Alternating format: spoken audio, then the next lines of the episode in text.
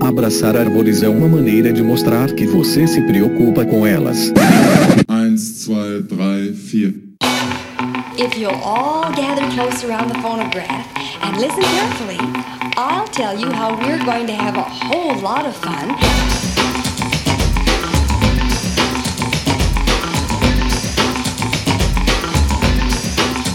Howdy! Aqui é Fernando Lima e este é o Desabraçando Árvores, um bate-papo sem firula sobre ecologia, conservação, a vida, o universo e tudo mais. E eu estou aqui direto de Atibaia, São Paulo, e comigo está a maravilhosa Laís Parolim, direto de Curitiba, no Paraná. É nós, estamos aqui mais uma vez para um super episódio. Eu tô animada, tem leitura de e-mail, tem e-mail legal pra gente falar. E vamos aí. Como é que vocês estão, gente? E também direto de Atibaia, o nosso agente molder da conservação, o incrível Rogério Cunha de Paula. Pô, incrível você forçou, hein? Mas olá, pessoal, todos bem? Espero que todos com saúde, não só física, mas hoje em dia saúde mental, que é importante. E vamos para mais um episódio para a gente discutir aqui, ver o que, que o pessoal está pensando e dar a nossa incrível é, opinião que usa quem quer, né, Fê? A nossa opinião fecal. Sobre... É, exato. a nossa humilde opinião de merda, né, trazendo aí, tentar trazer um alívio cômico aí para essa enorme situação de merda que nos encontramos, com todo respeito. E hoje, galera, nós temos aqui uma convidada muito mais que especial. Nós Uhul. estamos aqui fazendo um crossover encantado, que já há um tempo a gente vem combinando isso, mas nós temos aqui ninguém mais, ninguém menos que a nossa querida Érica Munhoz, direto de Belo Horizonte, a, no... a querida host do Morcegando Cast. Oi, gente, como é que vocês estão? Espero que todo mundo esteja bem. Pois é, finalmente saiu aí o nosso crossover, mas Vamos falar muita coisa aqui hoje. Já preparei os meus Hadoukens. Hadouken!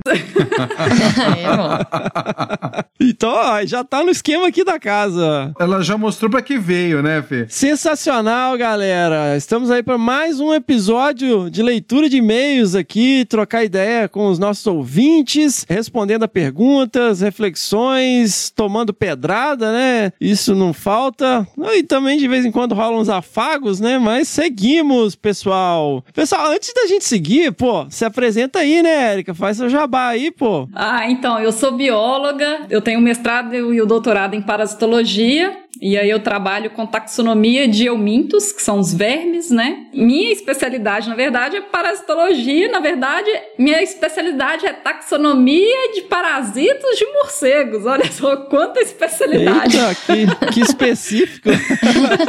trabalho aqui em Belo Horizonte, pela Prefeitura de Belo Horizonte, no Centro de Controle de Zoonoses, onde eu trabalho com a vigilância da raiva é, principalmente aí com foco em morcegos, né? Mas como a gente já sabe, pessoal escutou em episódios anteriores, né, com o Henrique Bernard, a raiva não é uma doença exclusiva de morcego, né? É uma doença de mamíferos. Então, meu foco lá maior acaba sendo morcegos, mas apareceu um mamífero suspeito, eu tô agindo no meio, né? é, e aí eu tenho o podcast, né, desde o início de 2020, que é o Morcegando Cast em que eu falo exclusivamente sobre morcegos e o universo dos morcegos. Então os episódios são bem curtinhos para não ser, né, não ficar muita informação para as pessoas, até para eu ter pauta também para vários episódios, porque senão eu sentava em três horas e falava tudo que eu precisava falar, né? Que isso?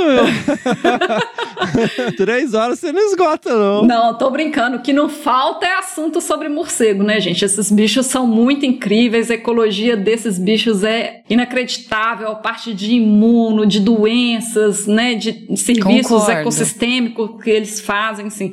Então, não, não falta assunto. Mas, obviamente, para não ficar. Como é um assunto bem específico, né? E é só eu falando, para não ficar aquela coisa maçante ali de ficar horas e horas escutando, é, acaba que eu fa tento fazer os episódios bem curtinhos. Então, geralmente tem aí 10 minutos, 15 minutos no máximo. E os episódios sempre vão ao ar nos dias 1 e dia 15 de cada mês, que a gente tem episódio novo. Então, só procurar aí nas principais plataformas de podcast, né? igual o Castbox, que vocês sempre indicam aqui, Spotify, outros agregadores e também o YouTube, né? Tem muita gente que tem dificuldade aí com os agregadores de podcast ou não conhece a plataforma do podcast ainda. Então eu coloco os áudios lá no YouTube também para o pessoal escutar por lá também. Então é só procurar por Morcegando Cast nas redes sociais e nos agregadores. Sensacional! A gente não fala muito mais do Cashbox, não, porque ele é bugado. Nossa senhora, muito bug aquele negócio. Ele leva muito tempo pra atualizar as coisas. Mas galera, sigam lá, assinem no Spotify, clica lá, seguir, né? Entrem lá na plataforma, conheçam o Morcegando Cast, é muito legal. Muito bom, É, super é indico bem também. Sonorizado, tem as musiquinhas, né? É muito bom, é muito bom. É, e tem até a musiquinha do Cocoricó, meu, pô. Bora lá, galera. Sensacional, muito bem-vinda, Érica. É um prazer enorme ter você aqui, finalmente no Desabraçando Árvores. Muito obrigada. Seguimos! That was fun. Let's do it again. Pessoal, e aqueles recadinhos rápidos, lembrem-se de nos procurar nas redes sociais, lá no Facebook, o Desabraçando Árvores Podcast, no Instagram e no Twitter, o arroba Desabrace. Entra lá, segue a gente, interage com a gente, nós estamos lá sempre à disposição para trocar uma ideia, ajuda aí o movimento a crescer, compartilhe as coisas que a gente posta lá nas redes sociais. Temos também um canal no Telegram, se vocês gostam, se vocês curtem realmente o podcast e querem ajudar esse movimento a crescer e a continuar, porque realmente não é fácil manter isso aqui, por favor, considere apoiar o nosso projeto financeiramente a partir de um real lá no Padrim, no www.padrim.com.br barra desabrace ou no Catarse, no www.catarse.me barra desabrace. E se você quiser fazer contribuições pontuais, você pode ir lá no PicPay e procurar por arroba desabrace e apoiar o nosso movimento. Qualquer contribuição é bem-vinda. A galera às vezes fica, ah, mas eu só posso dar um real. Dá um real, velho. Sabe? Porque, assim, é, o que mantém este movimento, o que mantém este podcast online é realmente um grupo muito especial né, de ouvintes que é, acredita nesse movimento, que faz parte desse movimento, que estão lá no nosso grupinho lá exclusivo do WhatsApp de apoiadores e apoiadoras e fazem esse movimento crescer. Então, muitíssimo obrigado a quem já apoia e quem não apoia, considere apoiar aí uma causa interessante, um movimento justo, um movimento bacana que é o Desabraçando Árvores. Pessoal, antes de seguir, eu gostaria então de trazer aqui um recadinho da nossa querida Flávia Miranda, em nome do Instituto Tamanduá. Oi, amigos do Desabrace. Estou aqui hoje para fazer um pedido especial. É, nós estamos elaborando um curso, todos pela conservação de Xenartras no Piauí, que vai ser realizado do dia 15 a 19 de março. É, esse curso vai ser 100% revertido para a construção de um recinto, né, um recinto de reintrodução de um tamanduá-mirim, que chegou porque a mãe foi atropelada. E a gente está precisando muito desse apoio para que a gente consiga terminar essa ação. Esse curso está sendo feito pelo Grupo de Estudo em Biodiversidade, o GBIO da UFPI, o NEFAS e o GEAS UFP, com a coordenação da professora Lília. Então, assim, eu conto com o apoio de vocês para aprender mais sobre Xenatra e para que juntos a gente possa construir esse recinto e no futuro próximo reabilitar esse animal. Obrigada, grande abraço de Tamanduá. Então é isso, pessoal. Não percam essa oportunidade sensacional. Procurem maiores informações no perfil do Instituto Tamanduá lá no Instagram e vocês vão ver que oportunidade sensacional. E de lambuja você ajuda aí na construção deste recinto. Se inscrevam, galera. Pessoal, eu realmente não tenho como não agradecer a nossa querida Caroline Gomes do arroba Bicho Preguiça Responde. Sigam lá, arroba Bicho Preguiça Responde. Ela é a nossa grande sacerdotisa do movimento Desabraçando Árvores. Está sempre aí ajudando a gente de todas as formas possíveis e imagináveis, né? Com tudo que está dentro do alcance dela. Caroline, você é maravilhosa, você mora no nosso coração. Muitíssimo obrigado. Nós não temos como realmente te agradecer o suficiente. Muitíssimo obrigado por fazer parte desse movimento e pelo carinho enorme que você tem com a gente. Pessoal, este é um episódio de leitura de e-mails. Se você quiser mandar o seu e-mail, as suas pedradas com afagos, com críticas construtivas, com discussões relevantes, como vários que tivemos aqui neste episódio, vocês mandem o seu e-mail para primeirapedra@desabrace.com.br. Lembrando Lembrando sempre as palavras de João, capítulo 8, versículo 7. Se algum de vocês estiver sem pecado, seja o primeiro a tirar uma pedra. Lembrando também, né, dos nossos podcasts, dos nossos spin-offs, o Que Bicho é Esse e o Que Bicho é Esse Crianças. né, assinem lá no seu agregador de podcast favorito. Seguimos para o episódio. Muito bem! Quem jogou isso? Quem atirou essa pedra? É isso aí, pessoal. Seguimos então para as nossas pedradas. Vamos lá, começa aí, Érica. Você que é convidada de honra aí do nosso episódio. Então vamos lá, primeira pedrada de hoje, hein? Olá, desabraçadores. Me chamo Marcos Fará, sou engenheiro ambiental com pós-graduação Lato Senso em Biodiversidade e Conservação e estou cursando o curso de Ciências Biológicas a modalidade licenciatura. Antes da minha pergunta, gostaria de agradecer. Descobri o Desabraçando no início da pandemia. Desde então já maratonei todos os episódios e alguns eu já ouvi duas ou três vezes. Nossa. Vocês foram meus maiores parceiros esse ano. Muito obrigado por trazer esse conteúdo sensacional. E não nos responsabilizamos, cara. Ainda mais aí se tá de quarentena, fica ouvindo a gente em looping aí, vai saber o que, que vai dar isso, meu. E pessoas tão incríveis para compartilhar suas experiências com a gente. Algumas eu já conhecia e outras conhecia através do podcast. Como aspirante a um profissional da área da conservação, foi muito motivador poder ouvir essas histórias de uma maneira descontraída e ainda mais em tempos tão difíceis. Não vou citar episódios para não ser injusto, pois muitos foram incríveis. Muito obrigado, Fernando, Miriam, B1, Rogério e a todos que participaram do podcast. Parabéns demais. Agora a pergunta. Pô, não, não, não. Você não foi injusto em relação aos episódios, mas você tá sendo injusto aqui em relação a esta bancada. E a Laís? E, a eu? Fernanda Como Abra? assim? Aquele perrengue que eu passei, gente? Ô, Só pra estar louco, aqui? meu. Como Ah, nossa assim? família aqui. Biwan, Érica. Biwan Kenobi. This is Obi-Wan Kenobi. Concluí minha graduação há dois anos e tive a sorte grande de conseguir um emprego na área poucas semanas após terminar o curso. Parabéns aí, realmente isso é uma façanha, louco. viu, Marcos? Durante a faculdade, nunca tive uma ambição de seguir carreira acadêmica e fazer mestrado ou doutorado. Porém, isso vem mudando nos últimos anos. Tenho despertado meu interesse pela área e hoje tenho muita vontade de fazer um mestrado, só que ainda não decidi o que fazer, apenas sei que é na área da conservação da biodiversidade, na qual me identifico e me encontrei. Venho consumindo muito conteúdo, como palestras, livros, documentários e episódios do Abraçando, só esperando o chamado. Enquanto o chamado não vem, decidi fazer uma especialização em conservação e iniciar o curso de Ciências Biológicas, que sempre quis Como fazer. assim? Ô, Érica, a gente é assim mesmo, tá? A gente vai interrompendo e falando merda no meio. Sem problema. É, não existe nenhuma educação nesse, nesse, nessa turma aqui. É, mas assim, a gente meio que entra cortando, porque por mais que seja falta de educação, que senão vai, vai embora, né? Como assim o chamado?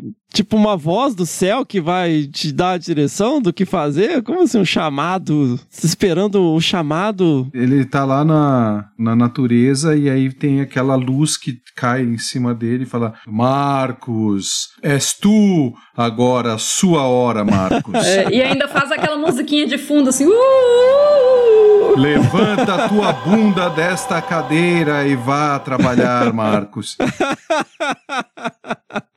Boa, boa. Enquanto o chamado não vem, decidi fazer uma especialização em conservação e iniciar o curso de ciências biológicas, que sempre quis fazer. Também penso na possibilidade de fazer uma especialização ou um mestrado profissional. Sei que o assunto já foi discutido em episódios anteriores, mas gostaria de pedir para vocês comentarem um pouco mais sobre o papel das especializações e a diferença na prática do mestrado acadêmico para o mestrado profissional. Vale a pena investir em especializações? O mestrado profissional compensa? Ele tem relevância dentro da academia? E qual é a relevância do mestrado acadêmico no mercado fora da academia? Para finalizar, eu queria dizer que depois do Que Bicho é Esse, Lobo Guará, beber uma Heineken nunca foi a mesma coisa. Me despeço e agora vou abrir o meu néctar de Lobo Guará. Um grande abraço. Marcos Fará. Ah, cara, que merda, eu já tinha esquecido disso, bicho. Do que? Da Heineken? Não, precis- dá, não precisava lembrar disso, velho. Ué, eu só abri uma ali, ó. Nossa, meu. Muito bom, Marcos. Muito bom, muito bom, muito bom. Gostei, gostei do, da Heineken de Lobo Guará, que eu nunca senti o cheiro também, mas tudo bem. Puta merda.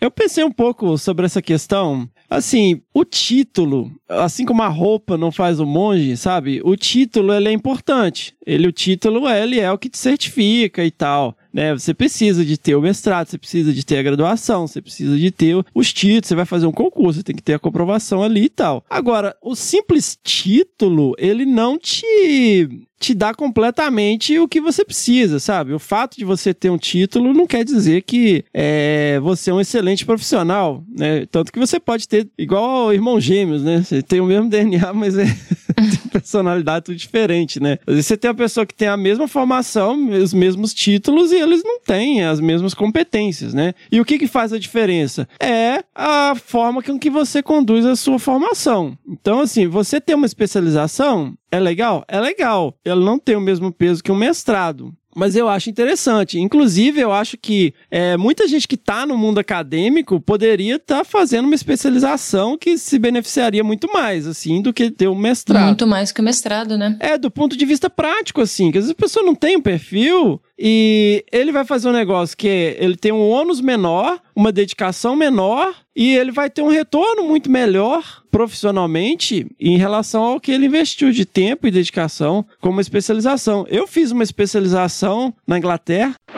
Hum. Desculpa aí. Uh, pela Universidade de Kent.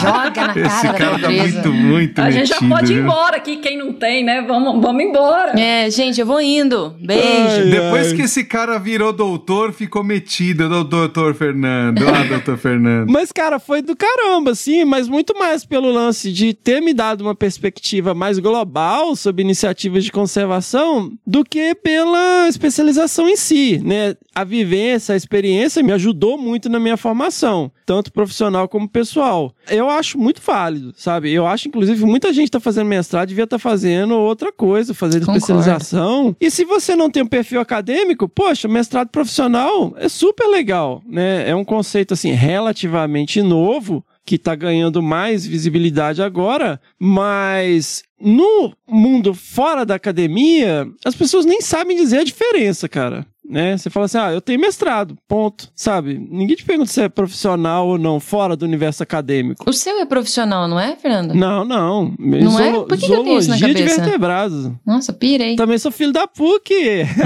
Ah, é, né? Nossa, sério, eu tô- misturei alguma coisa aqui. Então, mas vocês, o que, que vocês veem dessa perspectiva, assim? A minha impressão é essa, assim, que fora do mundo acadêmico, mestrado é mestrado, sabe? É, não tem grandes distinções, não. Eu acho que a perspectiva é bem diferente. Inclusive, eu acho que mestrado profissional, às vezes, tem mais aceitação no mercado de trabalho, porque você já tem um, um contato maior né, com o terceiro setor e com o segundo setor. É, o, o que eu vejo é essa diferença é exatamente isso que você falou. Eu acho que o mestrado acadêmico, realmente, ele está voltado muito mais para o lado da ciência, né? De, uma, de você se tornar doutor, um especialista numa área para seguir uma carreira acadêmica, né? Tornar-se um professor, um pesquisador do ponto de vista acadêmico. Já o mestrado profissional, eu vejo que ele está mais voltado para o mercado de trabalho, mas isso também não quer dizer que ele não agrega para você conhecimento científico para uma carreira científica, né? E toda especialização, gente, todo conhecimento, todo curso que vocês fizerem é válido, porque como o Fernando falou, isso vai te dar experiência nem que seja de vida ou experiência de que você, ah, eu quero seguir isso, não, eu não quero seguir isso, né? E às vezes você acha que não vai utilizar um determinado conhecimento, mas pode ser que anos depois aquilo seja útil de alguma forma, nem que seja 1% daquele conhecimento que você adquiriu. Então, acho que toda especialização, todo curso é sempre válido, né? E se ele tem relevância dentro da academia ou não, tem. Pode, às vezes, não ser tão valorizado um mestrado profissional dentro da academia, às vezes tem, dependendo do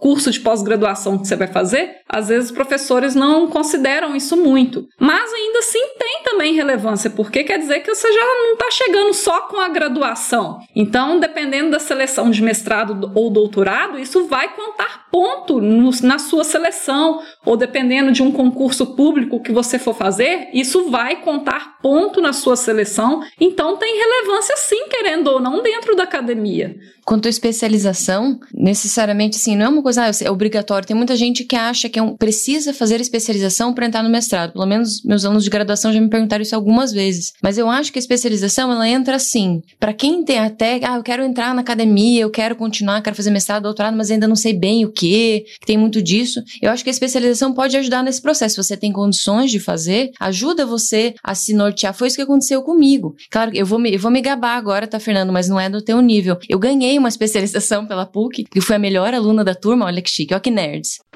Olha aí. Olha! Que isso, gente? Eu tô Olha sentindo aí. aqui, eu vou ter que ir embora daqui a pouco.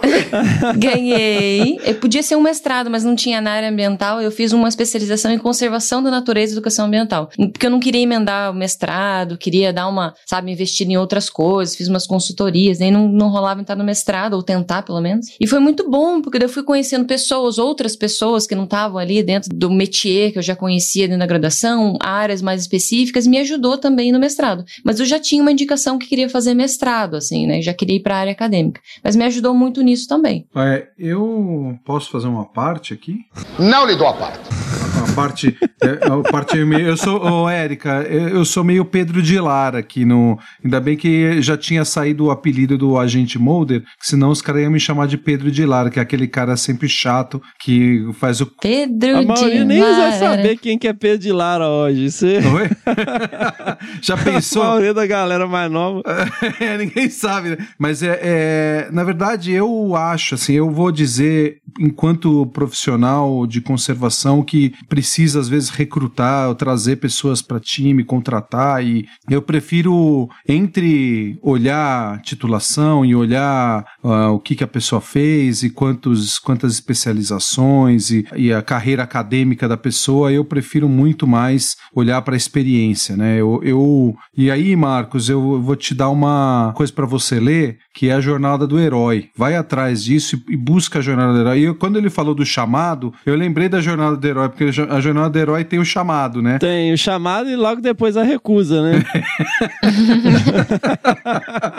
é, primeiro tem a recusa do chamado, e depois tem um acontecimento, aí eu aceito. Eu não lembro muito bem, mas eu lembro que tem o chamado e aí tem a jornada. E eu acho que nisso que a gente está falando, né, o título e tudo mais, né, você vai vir a ser o herói a partir das experiências que você vai ter nessa jornada, né? E eu acho que isso para mim é o que sempre preponderou na minha vida. Então, assim, eu fui fazer o meu mestrado nos Estados Unidos também, ó, vai dar um tapa aí, vai, vai. Mas eu fui, fui fazer, não tinha nenhum desejo de fazer um mestrado. É, eu acho que o, o meu mestrado ele serviu muito mais pela experiência de morar fora, a experiência, né, não, não do, do, do mestrado em si, mas toda a experiência agregada. Eu acho que isso que é o legal, sabe? Independentemente de ser profissionalizante, ser uma especialização, de ser um mestrado acadêmico ali duramente, que você vai sofrer, né, ter esse choque de exigências e demandas que você vai ter na academia, mas qualquer que seja o que você vai traçar para sua vida, preste atenção na jornada, preste atenção no que você está carregando no meio do caminho, entendeu? O que você está construindo no meio do caminho. Não faça do, do- dessa sua decisão uma obrigação da titulação para você ter uma melhor colocação profissional. A sua melhor colocação profissional vai estar muito a partir dessa jornada que você vai construir, né? As pessoas que você, com quem você vai se relacionar, as instituições com quem você vai relacionar. Então, o quanto que esse professor vai te trazer para isso? Que aí tem lá os programas dos, dos orientadores, né? Você tem um, um orientador que precisa te trazer essa, essa imersão, fazer você participar de fato, né? Dessa, das questões que o mestrado exige, né? Né? Então, eu acho que essa jornada, eu fal- falei do meu mestrado, mas o meu mestrado eu fui fazer quase seis anos depois da minha graduação, seis anos depois da minha graduação. E nesse período, eu fiquei justamente fazendo essas experiências, indo para rodando o Brasil, trabalhando com outras coisas, investindo né, nessa construção do que eu gostaria de fazer. É, eu já tinha a ideia de trabalhar com lobo desde a minha, que eu terminei a graduação, mas que você ouve, né? Eu quero trabalhar com golfinho, quero trabalhar com morcego, quero trabalhar com carnívoro, com onça. Mas o que, que você quer fazer? E, e- e as pessoas geralmente não têm a menor ideia do que se fazer. Né? Então, eu acho que a a- o, o curso, a especialização, ela pode agregar, mas tudo vai depender de você, o quanto que você vai se entregar a essas, experi a essas experiências. Pensa na jornada, não pensa no, no, no santo grau no final dela. Pensa na jornada. É isso que vai te fazer crescer. Falou, Galahad. Da Heineken. Bom, de novo, né? Eu não sinto o cheiro, eu tenho um olfato super bom eu nunca senti esse cheiro. E, as- e os amigos, tenho vários amigos que brigam comigo. Como não? Você é não sei o quê. E agora a gente tá em parceria com, com, uma, com um produtor aí de bebidas e cervejas, que eu falei que a minha meta é levar, de fato, um, um feromônio do lobo para dentro de uma cerveja para concorrer Que com a? Heineken, para que eu possa realmente sentir esse cheiro. Vai virar um lobisomem, hein, meu? Cara, é, eu queria fazer um adendo também. Uma coisa que a gente já enfatizou aqui várias vezes, cara, se especializar em algumas ferramentas também. Não basta só ter o título e tal, como a gente falou, né? A gente vê a galera, os balachitas da USP, né, meu? Pergunta, ah, como é seu nome e onde você estudou, né? Os caras.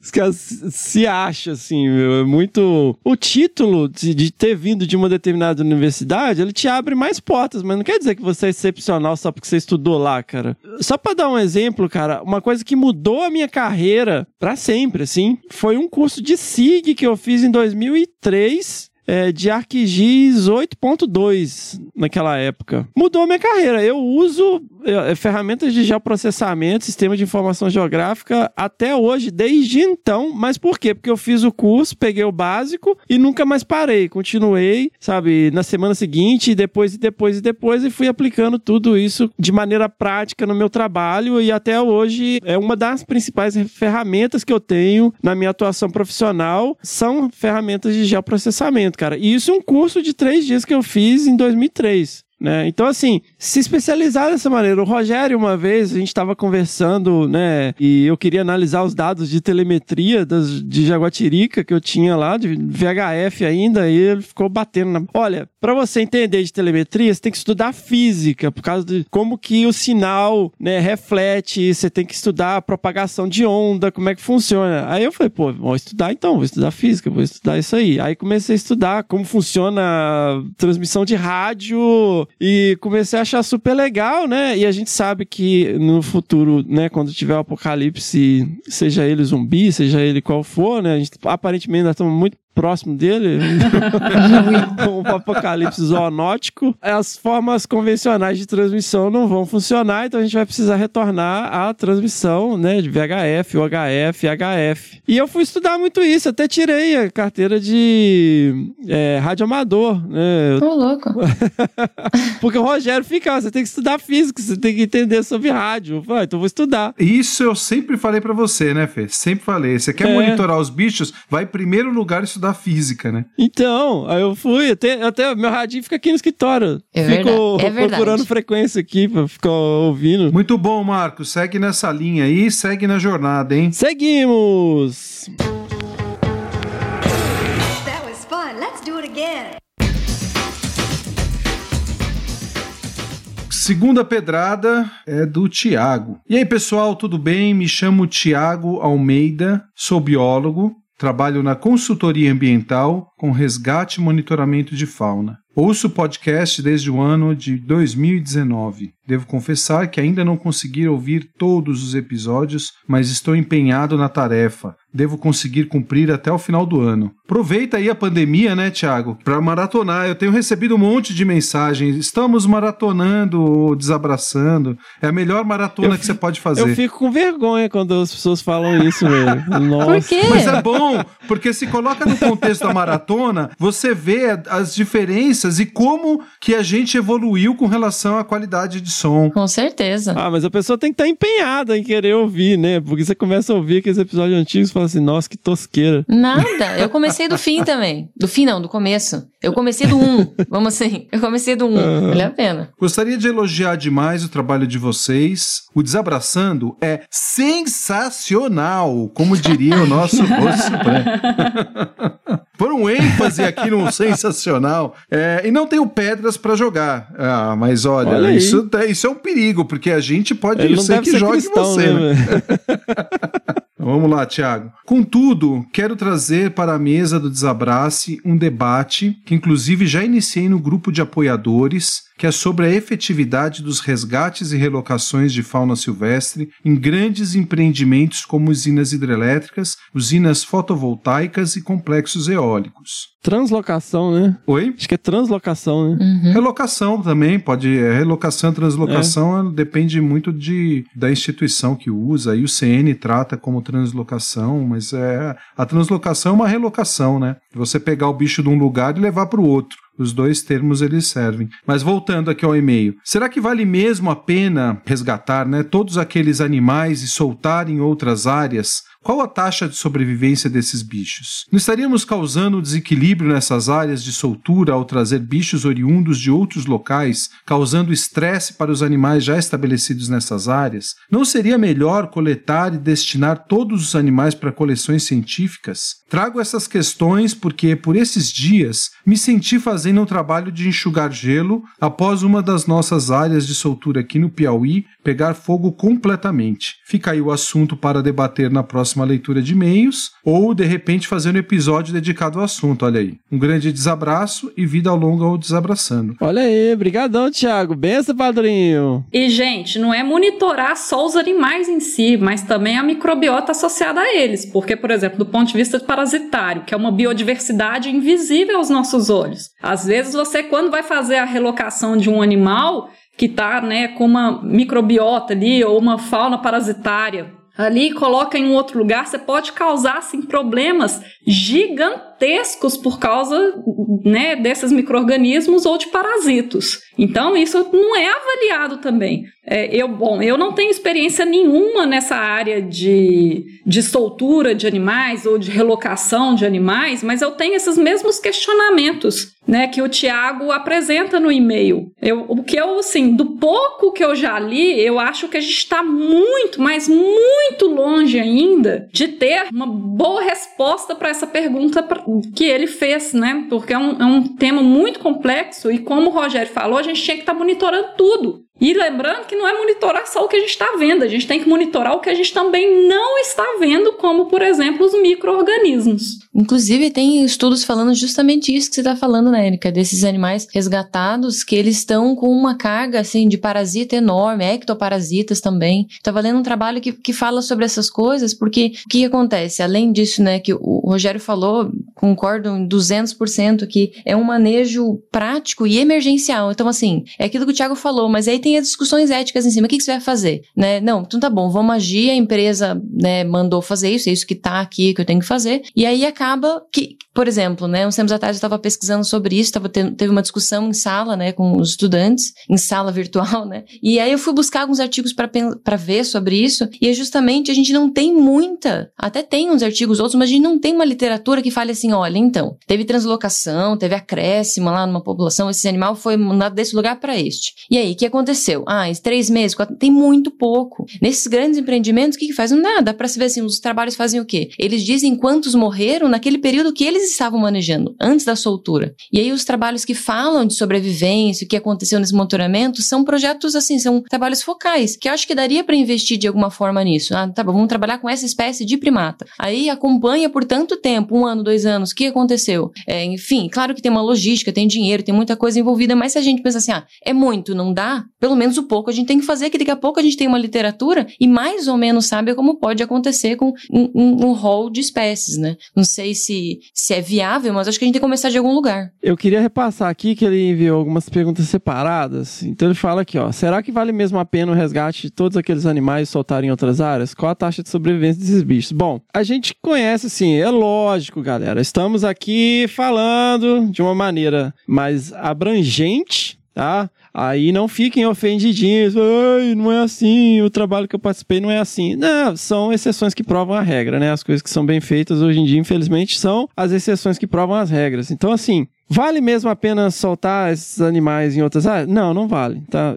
Minha perspectiva é, não vale, tá? Qual a taxa de sobrevivência desses bichos? A gente deveria saber, por quê? Porque o nome que se dá né, é monitoramento. O que, que é feito? A pessoa vai lá uma vez por ano, faz um inventário, fazem inventários anuais. É isso que acontece e chama de monitoramento. Não é monitoramento, é o que o pessoal está falando. A gente deveria fazer um monitoramento dos indivíduos ó, no longo prazo ou médio prazo para ver como que aqueles animais estão é, se recuperando ali. Um, se atenha a gente tem que se ater à legislação. A gente não pode propor nada aqui que é, vá de encontro à legislação. Então tem que ser até a legislação. Você pode pedir, sim, licença para destinar animais à coleção zoológica de museu. Você entra com pedido de licença. É lógico que ninguém vai te dar autorização para mandar onça pintada para coleção zoológica, né? Dificilmente você vai conseguir isso. Bicho criticamente ameaçado e tal, lógico que não. Mas o que a galera pensa é sempre no macaquinho fofinho. Mas o que, que você faz com 200 cascavéis? Qual que é a destinação que você dá? Aí, pensando no empreendimento, né, dependendo, você tem um monte de animal que ninguém quer. O que, que você faz com 80 tatus, sabe? Qual que é a destinação que você dá? Bom, primeiro que os peão da, da, do empreendimento leva tudo, né? Os tatus, para começar. Mas, cara, tem que ser feito um estudo de capacidade de suporte prévio. Porque eu tenho um amigo que trabalha num Cetas que ele fala, falou, cara, a gente faz soltura Roberto Carlos, né? Você pega o bicho, dá um beijinho e solta ele. Tipo, a pessoa se sente bem porque ele, o bicho não tá morrendo na mão dela. Mas você pega um animal uhum. territorialista, antes dele estabelecer a área de vida, quando ele é jovem, é o período de com a maior taxa de mortalidade. Né? Por quê? Porque o bicho está dispersando, ele não tem um território estabelecido, né? ele está em transição, ele vai encontrar com outros indivíduos da mesma espécie, ele não tem território de caça, né? ele não sabe forragear naquela área, ele não sabe como que funciona, onde é que estão as árvores com frutos, onde é que estão as árvores com flores aonde que estão as presas. Aí o bicho fica com é, um nível de cortisol altíssimo, baixa imunidade, fica super suscetível a todo tipo de, de parasita, como a Erika muito bem levantou. Então, assim, basicamente, uma grande parte desses animais estão fadados a morrer e causar um desequilíbrio enorme. Então, assim, você se sente bem, fica, ó, oh, salvei o pobre do bichinho. Mas, na verdade, ele só não tá morrendo na sua mão. Então, é uma tremenda hipocrisia. E você nem sabe porque não tem monitoramento a posteriori. É aquele negócio, você abre a gaiola e faz... Shh, Eu participei de resgate de fauna, eu fiquei, assim, muito impressionado na época, sabe? Porque eu achei, assim, um Deus nos acuda. É um negócio, assim, uma equipe muito pequena para dar conta de bicho que chega sem parar. É bicho que, que tá todo fudido, que foi tirado debaixo de árvore, sabe? É grupo inteiro de bugio, sabe? É... E a gente tinha licença, falou, ó, foi identificado durante os primeiros é, levantamentos que tinha lá um grupo de bugio e o bicho ia ser é, levado para coleção zoológica. Foi pedido, tá tudo com licença direitinho, tinha o pessoal do museu para levar os bichos e tal. E é isso. Então eu acho assim, que não é nem a questão de praticidade, é questão de hipocrisia, às vezes, sabe? Porque os próprios profissionais não se colocam na posição de ir e fazer um pedido para mandar bicho para coleção zoológica, porque fica essa questão, ah, uma questão ética e tal. Ele vai, pega o bicho, solta em outro lugar e foda-se, né? Soltura Roberto Carlos, se fode aí, otário. É, ele continua aqui, ó. Não estaríamos causando um desequilíbrio nessas áreas de soltura ao trazer bichos oriundos de outros locais, causando estresse para os animais já estabelecidos nessas áreas? Sim, estaríamos, sim, estamos, né? Tem uma questão que chama capacidade de suporte, ou seja, quantos indivíduos aquela área aguenta de uma determinada espécie. Então, é, nós estamos vendo hoje em algumas regiões, inclusive eu acho que algumas regiões que inclusive têm espécies uh, amplamente ameaçadas de extinção, você vê ali na região do Alto Paraná, onde eu trabalhei muito tempo, que nós estamos estamos vendo um delay, porque as espécies, existe um, um, fenômeno chamado de déficit de extinção, que as espécies não desaparecem aparece imediatamente. Você tem um grande processo de fragmentação e perda de hábitat. Algumas espécies vão responder imediatamente, né? Vão aquela perda de hábitat. Outras espécies vão levar três, quatro, cinco gerações para responder. Então, assim, tem um trabalho que um grande amigo aí, um grande abraço pro meu querido Alexandre Ueso, fez com as aves no, na região fragmentada ali do oeste do estado de São Paulo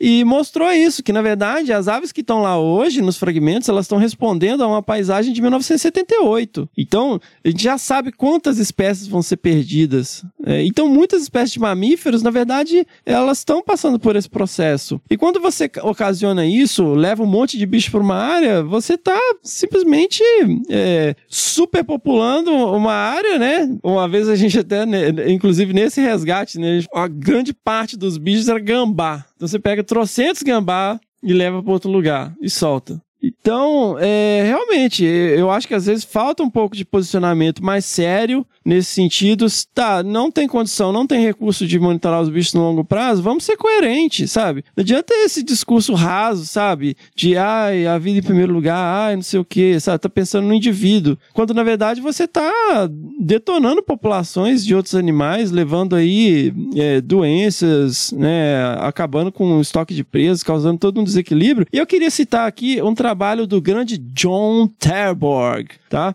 Um trabalho publicado na Science é, que chama Ecological Meltdown in Predator Free, whatever. Não lembro se o título é só isso ou tem mais coisas. Mas é uma das principais referências para o meu trabalho. E ele desenvolve, né, mostra a questão da importância dos grandes predadores, onde ele monitorou os animais no Lago Guri, nas ilhas formadas, né, o arquipélago de ilhas formadas né, por esse empreendimento e mostrou como que zoou tudo, até formiga, pela ausência de onça pintada, onça parda e arpia. Tem lugar que deu boom populacional de tatu, tem lugar que deu boom populacional de primatas, né? Isso teve toda uma cascata trófica, né, que ele chamou de ecological meltdown. Basicamente isso, por conta dessas questões desses rearranjos das populações de animais. Então eu acho assim, assim, eu discordo do que ele falou se, se a gente deveria destinar todos os animais para coleção científica, né? Ele fala que não seria melhor coletar e destinar todos os animais para coleção científica.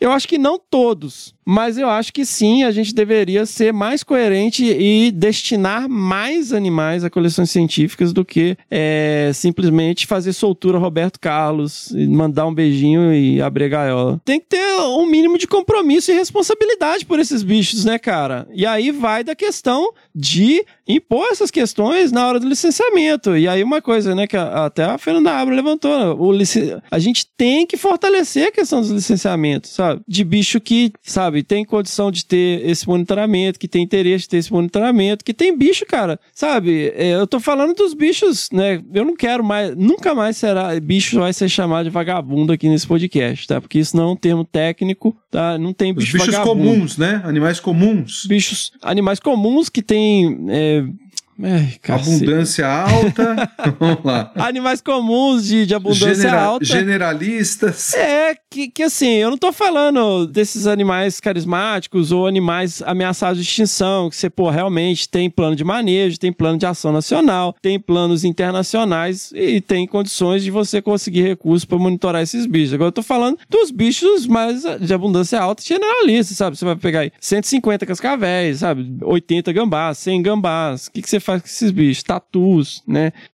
Sabe muito pouco desses bichos, né? É. Mas eu acho assim, tá, é, não tô falando, vamos, e eu acho importante deixar isso claro aqui, né? Não é para mandar tudo para coleção zoológica, nem soltar tudo, é a gente chegar num equilíbrio que não seja hipócrita. E outra, o que me incomoda é que a decisão e as discussões não são técnicas, as discussões são passionais, sabe? São baseados em, em- na emoção daquela pessoa que não tem nenhum embasamento técnico para estar discutindo aquilo, mas tá lá falando merda e, e levantando bandeira e muitas vezes tem uma enorme visibilidade, né? E isso parece que valida, né? Se a pessoa é ativista de direitos animais e tem sei lá quantos zilhões de seguidores, ela se torna uma pessoa importante e especialista naquele assunto, mesmo que, sabe, o negócio da pessoa é só ficar lá abraçando bichinho. Então a questão é técnica, ela tem que ser técnica e coerente, né, cara? Uma coisa que, que você falou, né? Ah, tem que ser técnico, não pode ser emocional, mas mesmo no emocional,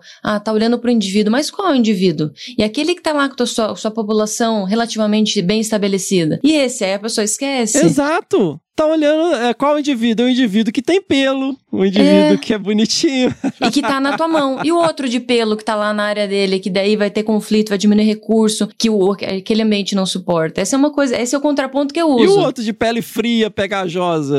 É, exatamente. É, galera, eu acho que nós vamos ter que fazer um episódio sobre isso. Partiu. Eu já vou até dar uma sugestão para esse episódio aí quando ele for rolar. É que não, não é para falar só sobre os animais silvestres, não, mas é para falar sobre os animais domésticos também nas áreas urbanas, que fica esse tanto de cachorro Ih. e gato solto por aí, e causando Ih. não só problemas de saúde dois. urbanos e também impactos para fauna, né? Você já está convidada, Érica. Esse aí dos animais urbanos, você já, já está convidada aqui. Vamos seguir, pessoal, que ainda, nossa, ainda tem muito pau pra quebrar aqui hoje. Seguimos! Do it again. Terceira pedrada. Então, essa é do Paulo Henrique Marinho. Olá, amigos desabraçadores. Como vão? Espero que todos estejam bem. Nos últimos 10 dias, estive em campo na região da Chapada do Araripe, entre Ceará, Piauí e Pernambuco, em um trabalho de monitoramento de fauna em parques eólicos. E vocês foram grandes companheiros nas nossas idas e vindas nas estradas da Caatinga daquela região. Já sou ouvinte assíduo do podcast faz um tempinho e, obviamente, tenho aprendido e me divertido muito com vocês e por isso sou muito grato. Mais um episódio em especial me chamou muito a atenção nessa última semana que eu estava em campo, o do meu xará Paulo Henrique Bonavigo. Que história pessoal e profissional incrível. E mais incrível ainda é o jeito que ele conta tudo isso. Não o conhecia, mas arrisco em dizer que esse foi o episódio que eu mais aprendi e que mais me inspirou. E olha que eu já vi muita coisa sensacional vindo de vocês. As Olha aí. falas sobre sua interação e trabalho com os indígenas, com muita humildade e respeito em relação ao conhecimento tradicional e sua experiência complexa em um órgão ambiental estadual, que muitas vezes é mais gerido por política que pelo meio ambiente em si, algo comum a tantos outros órgãos pelo Brasil. Me tocaram muito. No fim, fiquei com aquela sensação, poxa, eu queria ser amigo desse cara. Eu, Laís, mesma coisa. É isso, não queria deixar de expressar minha admiração e alegria por ter conhecido um pouco mais da vida de biólogo tão inspirador, daqueles que não medem esforços para fazer a verdadeira mudança no lugar de onde vem. Espero que tenhamos muitos mais pelo país, e me arrisco a dizer que temos, pois estamos precisando de gente que inspira. Queria aproveitar e deixar aqui alguns versos para meu xará, algo que levo para a vida e que acho que fará sentido para ele também. Quem não tiver debaixo dos pés da alma a areia de sua terra, não resiste aos atritos de sua viagem na vida, acaba incolor, inodoro e insípido, parecido com todos. Câmara Cascudo. Grande desabraço, É. Paulo Henrique Marinho, catingueiro e biólogo. Olha, Eita, bonita, aí. né? velho, Paulo Henrique Marinho, PH. Que poético! Que Um bonito. abraço aí pro dois Paulos queridos e maravilhosos e lindos, né, cara? Eu gosto, gosto muito desse episódio também que ele mencionou. Me tocou muito essa conversa, o jeito que ele tratou a conversa, assim, muito horizontal, né? Porque o pesquisador, aquela coisa que ele trouxe no episódio, o pesquisador, pesquisadora chega na área e quer ensinar, né? Quer ensinar o pessoal como fazer as coisas. E essa troca dele, assim, não, eu tô aqui pra aprender, estamos aqui pra crescer junto. É muito bom mesmo. É, eu nem tenho muito o que falar, foi por isso que eu chamei o Paulinho pra gravar, né? Suspeito. Porque ele é muito querido. Grande abraço aí, meus dois grandes amigos, muito queridos. Só amor. Só amor, só Obrigado precisamos pelos- de amor nesse afagos. tempo. Muito obrigado, Paulo, e obrigado pela, por- pela menção ao Câmara Cascudo no final, que foi muito bonito. É um, é um, é um e-mail de, de contemplação e reflexão, né? Coração quentinho. Olha aí, ele tá lá no meio da caatinga, né? Sertão do tamanho do mundo. Seguimos.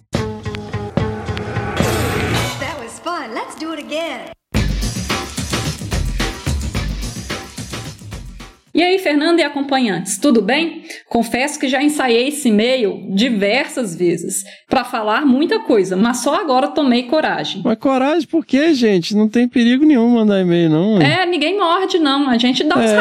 Hadouken de vez em quando, mas não A gente morde, só não. dá pedradas. ó.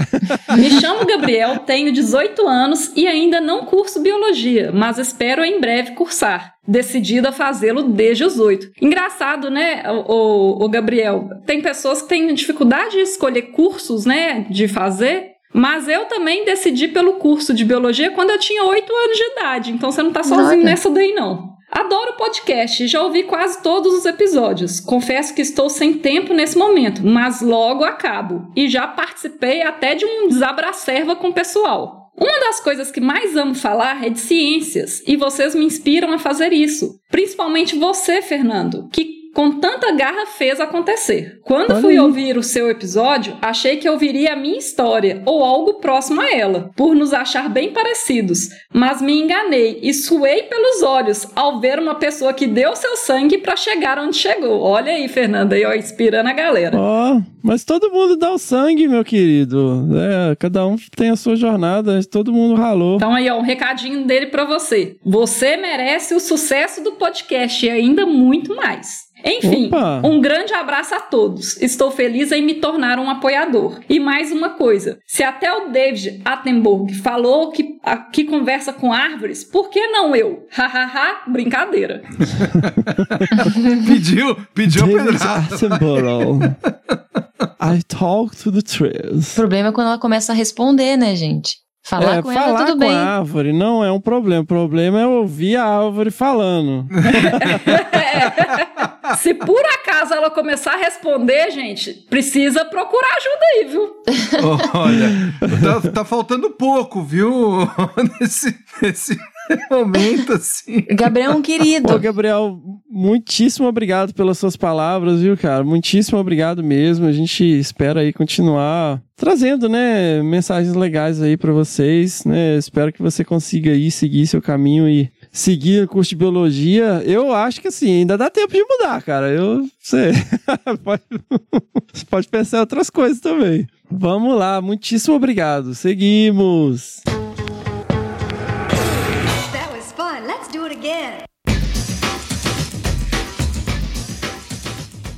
Quinta Pedrada! Olá, bom dia, Fernando e Miriam. Olha aí, vou mandar o seu bom dia para a Miriam. Me chamo Vinícius Marciano, sou graduando em Ecologia pela Unesp de Rio Claro. Olha aí, galera! Vocês- que eu não sei se vocês sabem que a gente. Eu fiz meu doutorado lá, morei lá três anos, né? Se- Inclusive, eu dei aula na graduação da Eco, mas acho que era no quarto período. A galera que eu dei aula deve ter formado já, né? Eu espero, né? Porque eles estavam no último período. Quarto não, né? Eles estavam no último período Tomara. quarto ano. Imagino que eu não tenha dado aula para ele. Mas vamos lá, sou muito fã do projeto que vocês desenvolvem e queria expressar neste e-mail toda a minha admiração pelo trabalho de vocês. Olha aí. Imagino que nem sempre seja fácil. Não, não é nem sempre, nunca é fácil. É sempre difícil, é sempre uma novela, é difícil pra caramba encaixar na agenda e custa caro. Afinal, falar de conservação em um país tão conservador em uma fase tão complexa quanto a nossa talvez seja um grande desafio. Cara, é um grande desafio, é, mas, né, se a gente tem que, tem que fazer, né? Tem que encarar o desafio, né? Para trabalhar com conservação, a gente tem que estar disposto a isso, né? Eu tava num evento com o Carl Jones, né? Quem não sabe quem é o Carl Jones, procura aí. Já se já ouviram falar de um livro chamado Canto do Dodô, por favor, procurem esse livro, né? É, ele fala isso. A gente estava num workshop e tava todo mundo assim questionando várias questões e ele falou: gente, essa não é a postura de quem trabalha com conservação. A gente tem que questionar as dificuldades e pensar nos, nos desafios, mas a gente não pode pensar só neles. A gente tem que seguir acreditar que ah, a gente te- tem a capacidade de fazer alguma diferença depois. Mas é um grande desafio e a gente desanima, mas hoje eu acho que assim, a gente chegou num ponto do podcast que, tipo, cara, a gente tem que continuar, né? Vamos lá, mas eu acho importante esse feedback. Eu também acho muito importante, cara, porque a galera às vezes é super eloquente pra dar pedrada, né? Mas pra...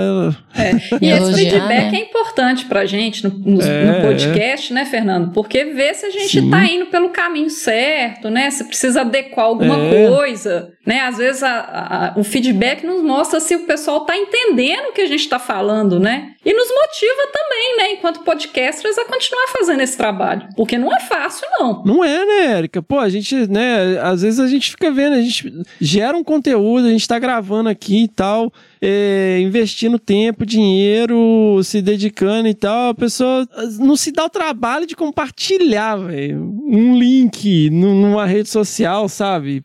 Sabe? E, e é o que eu sempre lembro também quando eu converso com as pessoas. Nosso objetivo não é ganhar dinheiro com o podcast. Se fosse se esse fosse nosso objetivo, a gente tinha nem começado, porque Eu gostaria, isso eu não gostaria. dá dinheiro. Definitivamente, isso não dá dinheiro, gente. Nosso objetivo é realmente passar conhecimento em prol das atividades que a gente desenvolve, né? Então, a gente sempre está pedindo aí para poder compartilhar, falar com os amigos.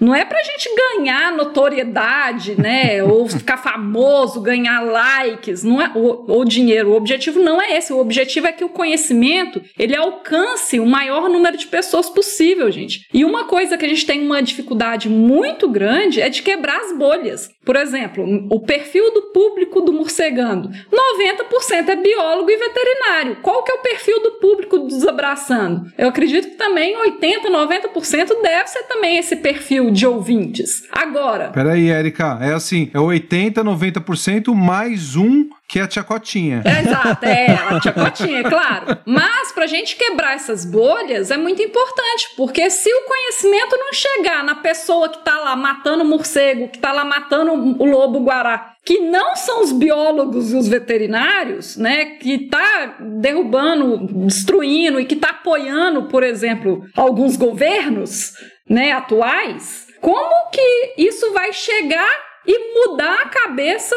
desse pessoal que realmente que está causando impactos. Divulguem né, o trabalho, não é para nos é, é, é, é para engrandecer o trabalho em si, né, da divulgação, da desmistificação, da conservação. Não é para dar dinheiro ou status pra Eu, eu gente. não. gostaria de dinheiro e status, assim. A gente chegou agora em.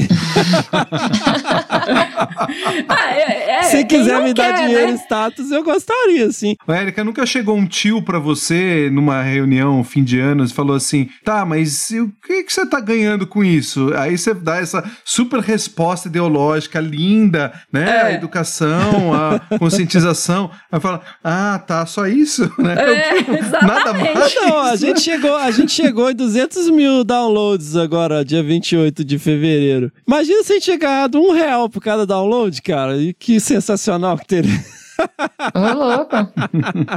Mas é óbvio que se a gente cobrasse um real por download, a gente não chegaria nem em 200, né? Mas enfim. Mas então, eu, não, eu confesso, Érico, eu já refleti muito sobre isso. E assim, né, voltando um pouquinho, a gente não tá aqui pra ganhar joinha, cara. A gente não tá aqui, sabe, nessa. Porque até se eu tivesse aqui pra ganhar joinha, eu não falaria metade do- das coisas que eu falo de maneira extremamente Sincera, autêntica, autêntica, objetiva sincera. né?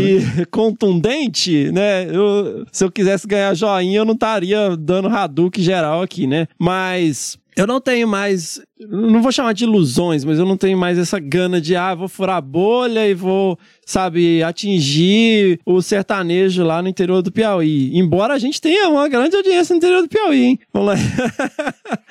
Mas, cara, podcast é nicho. Primeiro que já é um nicho, né? Podcast da área ambiental é outro nicho. Então, assim, por mais que o podcast hoje esteja uma mídia bem popular, eu acho até que ela hoje, ela tá alcançando o que o rádio foi um tempo atrás, né? É, eu não, não acho que a gente vai conseguir furar uma bolha assim tão grande, chegar no- numa grande, sabe, Eu acho que é muito difícil, mas eu não perco a Não, esperança. não, mas eu acho assim que a gente, eu vejo a galera assim numa ansiedade, nossa, a gente tem que furar a bolha e tal. Mas, cara, a gente tá falando pros nossos pares, mas eu me sinto super satisfeito de receber mensagens de gente que tá no doutorado, gente que tá no mestrado, gente que tá na graduação, falando, pô, vocês mudaram a minha perspectiva sobre isso, eu passei a ver as coisas de uma maneira diferente. Ou então, como a gente tem recebido muito feedback, pô, quando eu tava na graduação, ninguém falava dessas pessoas que vocês falam, ninguém discutia os livros que vocês discutem. Eu não conhecia a história dos conservacionistas brasileiros, eu não, não conhecia a história de gente relevante da conservação. Então, se a gente consegue trazer essa informação pra galera que tá de alguma maneira relacionada à área de meio ambiente, eu já tô me dando por satisfeito, porque por mais que eu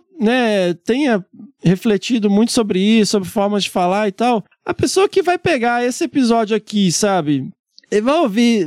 O que, que vai fazer ela passar dos cinco primeiros minutos, sabe? É, dificilmente Uhum. alguém que, que não tem o mínimo de interesse por meio ambiente vai ouvir. Mas se a galera tem interesse e ouve, e a gente consegue trazer mais gente para nossa seita, porque na verdade nosso objetivo é comprar um terreno na Chapada Diamantina, fazer uma, uma cidade alternativa. Comunidade. Uma comunidade lá. E é, é, Veadeiros acho que tá mais legal, combina mais com Desabraçando. Chapado dos Veadeiros, olha aí. Então, assim, é, é, eu não sei, eu não acho que a gente exista muito espaço para alguém conseguir chegar, sei lá, igual o Atila e a Marino, sabe? E o, o Hugo também, que faz umas coisas muito legais, de chegar em certas esferas que a gente não alcança, mas eu acho que através desse esqueminha pirâmide, sabe, do boca a boca, a gente está passando uma palavra que de repente chega nesses lugares de outras formas que não através do podcast, porque, é, sabe, às vezes até a gente tem, pra, pra gente explicar para uma pessoa que tem smartphone, que às vezes tem até graduação, o que, que é um podcast, a gente tem que ficar explicando, sabe?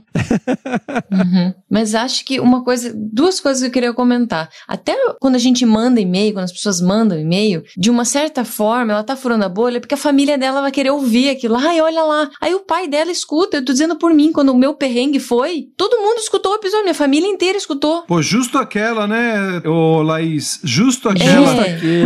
é. Eles nem sabiam que eu tinha, que eu tinha acontecido tudo aquilo, mas, mas é isso, fura a bolha. E outra coisa, pensa o Gabriel, que acabou de, a gente acabou de ler o e-mail dele. Cara, se eu tivesse feito minha graduação, tivesse escutado isso na minha graduação, o senso crítico, aquilo que eu ia construir ao longo da minha graduação, teria sido outra coisa. Pensa o Gabriel daqui a uns anos. Uhum. Então, esse, né, Verdade. a gente tem que focar nisso também, né? O, o, papel desse, nesse nicho. Mas dentro dele, como isso está sendo bem feito. E falar nisso, eu queria mandar um beijo aqui pra dona Alcione, a mãe do Lailson Dantas, nosso apoiador aí, que mandou mensagem pra gente lá. Então, pô, obrigado, viu, Vinícius, pelo feedback aí, gente. Mandem feedbacks legais aí, ó. Vamos lá. Então, preciso afirmar que os episódios estão cada vez melhores, a edição está incrível e gradualmente mais acessível ao público em geral, que é fundamental. Mais uma vez, obrigado pela dedicação. Forte abraço, ou melhor, um desabraço, Vinícius Marciano. Olha aí, brigadão, meu caro. Seguimos! That was fun. Let's do it again. Sexta Pedrada. Essa é do Roberto Leonan Morim Laís, nós temos aqui conosco o Roberto. Ah, Olá, pessoal! Olha Como aí, assim? muito bem-vindo, Roberto. a gente Muito tá obrigado pelo achando aqui convite. porque a gente tá ensaiado. Pessoal, é, esse meio é tão bacana, tão legal, que na verdade, assim, Roberto, eu, eu não lembro de exatamente o que que foi a nossa conversa, mas eu lembro que eu acho que a gente discutiu algumas questões relacionadas à, à segurança em campo. Eu falei, cara, isso é muito legal, manda um e-mail pra gente. E ele mandou isso há, um bom tempo atrás, né? Vocês vão lembrar que eh, tem um tempo que a gente não faz episódio de leitura de- de e-mails, né? E, enfim, chegou o momento, eu falei, cara, vamos chamar a galera pra discutir essas questões, né? A gente tem aí, já, já tinha conversado com a Erika algumas vezes, a gente fazer um crossover legal, Laís também trabalha com morcegos, falei, e o próprio Roberto, que é o cara que levantou essa bola e é especialista no assunto, né? Então, vamos aí, vamos aí discutir esse e-mail que tá sensacional. Vai dar mais pano pra manga que já teve até agora nesse episódio. É, olá, pessoal, obrigado pelo convite mais uma vez. É, eu sou biólogo, eu tenho um mestrado em Biodiversidade e Biologia Evolutiva pelo FRJ e estou exatamente nas minhas três últimas semanas de doutorado também pelo FRJ no mesmo programa. E eu trabalho com taxonomia, história evolutiva e também trabalho um pouquinho na interface aí entre biodiversidade e saúde pela Fundação Oswaldo Cruz, no programa de saúde ambiental da Fiocruz Mata Atlântica. E aí essa bola surgiu porque a gente, lá em junho do, do ano passado, a gente decidiu escrever um protocolo falando sobre os riscos de transmissão do SARS-CoV-2, né, o vírus da Covid-19, de humanos para morcegos. E aí, então, conversando com o Fernando, surgiu a ideia da gente, de repente, trazer um pouquinho essa bola sobre a importância dos profissionais em campo e laboratório, né, da área de biologia, se proteger um pouquinho mais. Sensacional! E aqui estamos. Manda ver, Laís. Oi, Fernando.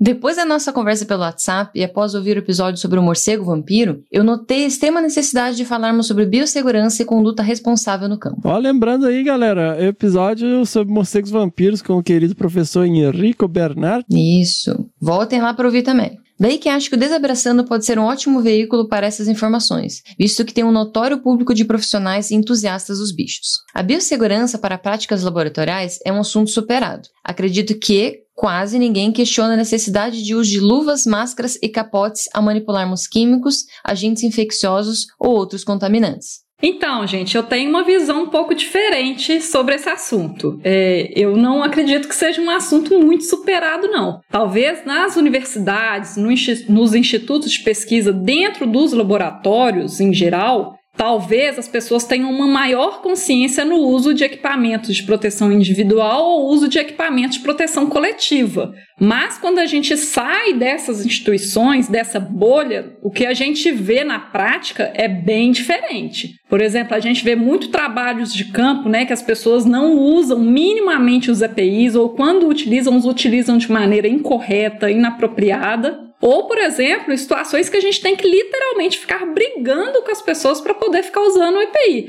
Eu falo isso na minha rotina, na minha prática, por exemplo, trabalhando dentro de uma prefeitura, em que você trabalha, você tem diversos perfis de profissionais e muita gente não usa EPI, gente. Você tem que brigar para o cara se proteger. É, é assim. Então, não acredito que seja um assunto superado, não. A gente tem que constantemente ficar falando sobre isso com as pessoas, mostrando a importância, dando treinamentos, reforçando sobre esse assunto, porque senão vai acabando caindo no esquecimento, ou você vai caindo na preguiça, né? De tipo, ah, ah não, é rapidinho, é só um pouquinho, né? Uhum. E aí ali no seu, na sua rotina, no seu dia a dia, você mesmo às vezes acaba ficando um pouco relapso, né? Então eu, a, isso é, é algo que a gente está constantemente monitorando. Mas parece que não existe este risco quando se trata de atividades de campo. Em geral. Aí, ó, ó o que eu falei. Olha lá.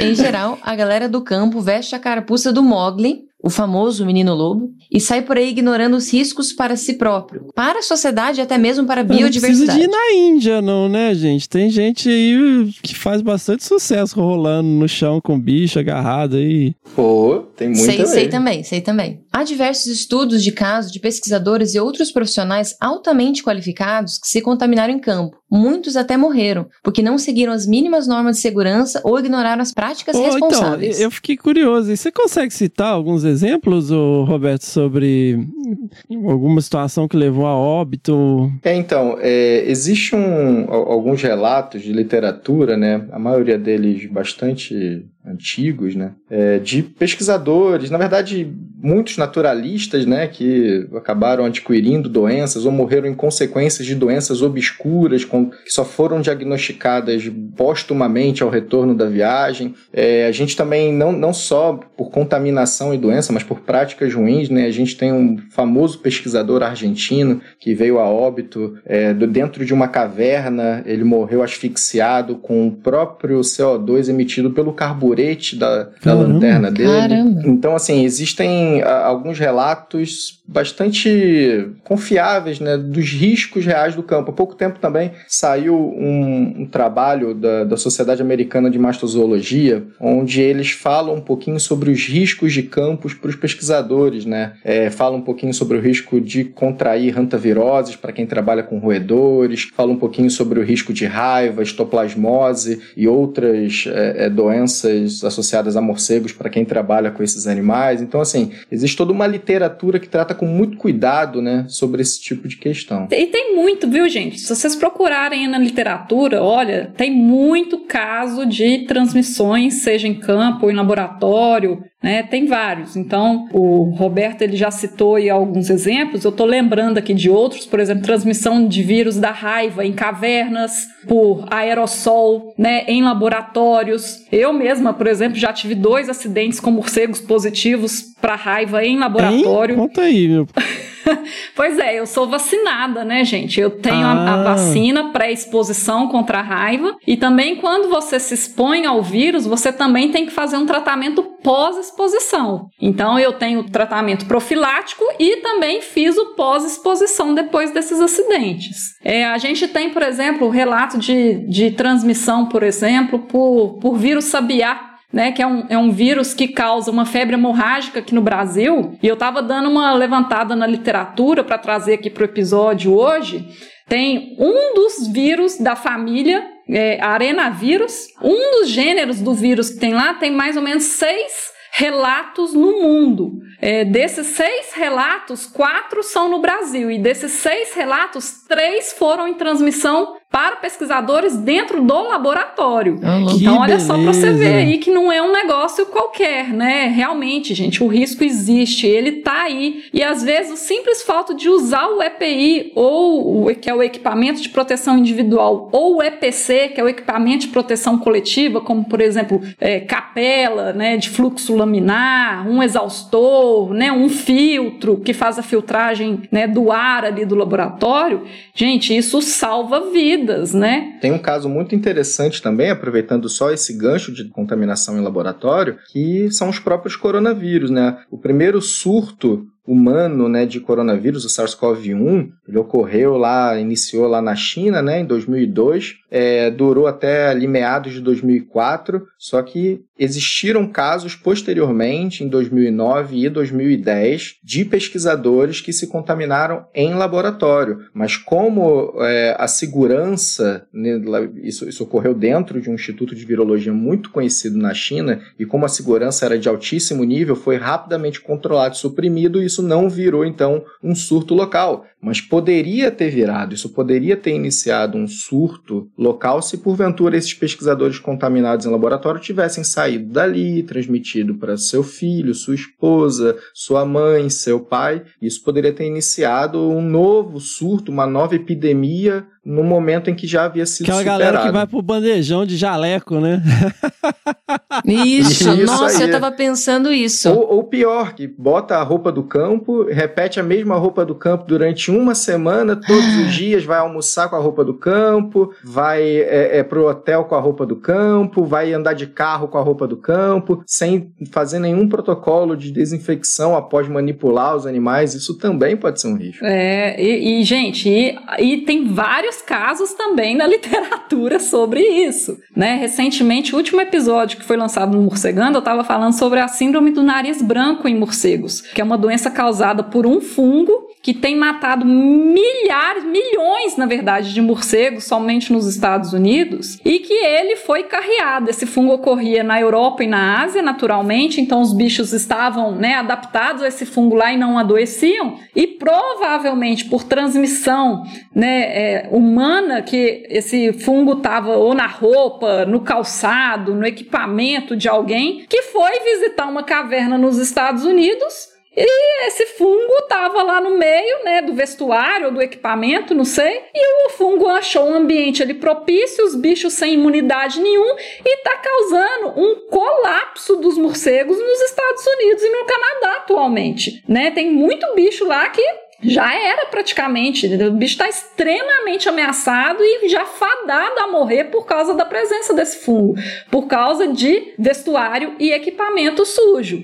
Então, por exemplo, muita gente às vezes vai fazer a manipulação de um bicho aí com luva de raspa de couro. Quantos bichos você já manipulou com a mesma luva de raspa de couro suja? Teoricamente, gente, eu sei que isso em campo é algo muito difícil da gente fazer do ponto de vista prático, de ter que ficar trocando ali equipamento ou limpando para cada bicho que a gente for pegar, para cada situação que a gente for manipular ou ambiente que a gente for entrar. Mas teoricamente, a gente tem que prever isso nas nossas atividades de campo, porque senão a gente está causando desastres ambientais aí, né, para os bichos muito grande. Vamos pensar, por exemplo, numa caverna, por exemplo. Cavernas são ambientes extremamente frágeis, com microbiotas específicas que ocorrem dentro da caverna.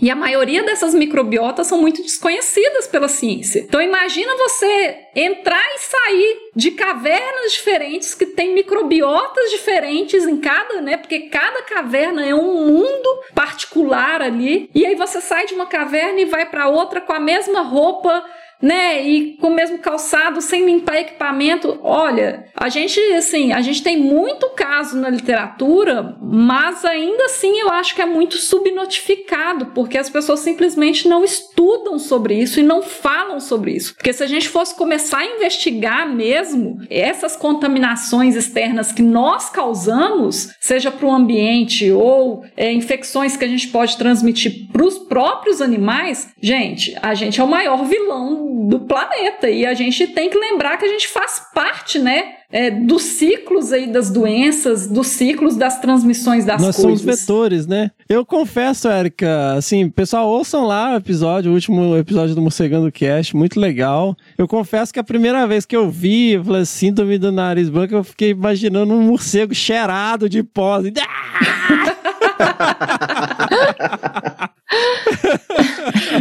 Sem querer tirar a seriedade do assunto, mas, meu, tem coisas que é, é chato, mas é simples, né, gente? Igual nesse caso aí, tá falando de luva de raspa de couro, né, meu? Não é uma bota de 300 reais, é um negócio que você compra a dúzia, sabe? Mas não é preciso nem descartar essa luva ou não é preciso ficar trocando sempre. Existe um protocolozinho de desinfecção que pode ser feito, por exemplo, periodicamente, de, na própria atividade de campo, entre um animal e outro, ou mesmo dentro de uma é, situação de captura em que você tenha muitos animais, aí a cada grupo de animais que você vai mudar, a cada região diferente que você vai trabalhar, você faz, você segue esse protocolo de desinfecção. Isso, por exemplo, está disponível no site da Sociedade Brasileira para o Estudo de Quirópteros. Né? Esse protocolo ele é de acesso livre. Qualquer pesquisador consegue, por exemplo, acessar esse, esse material sem o menor então, mas problema. por que, que isso não é.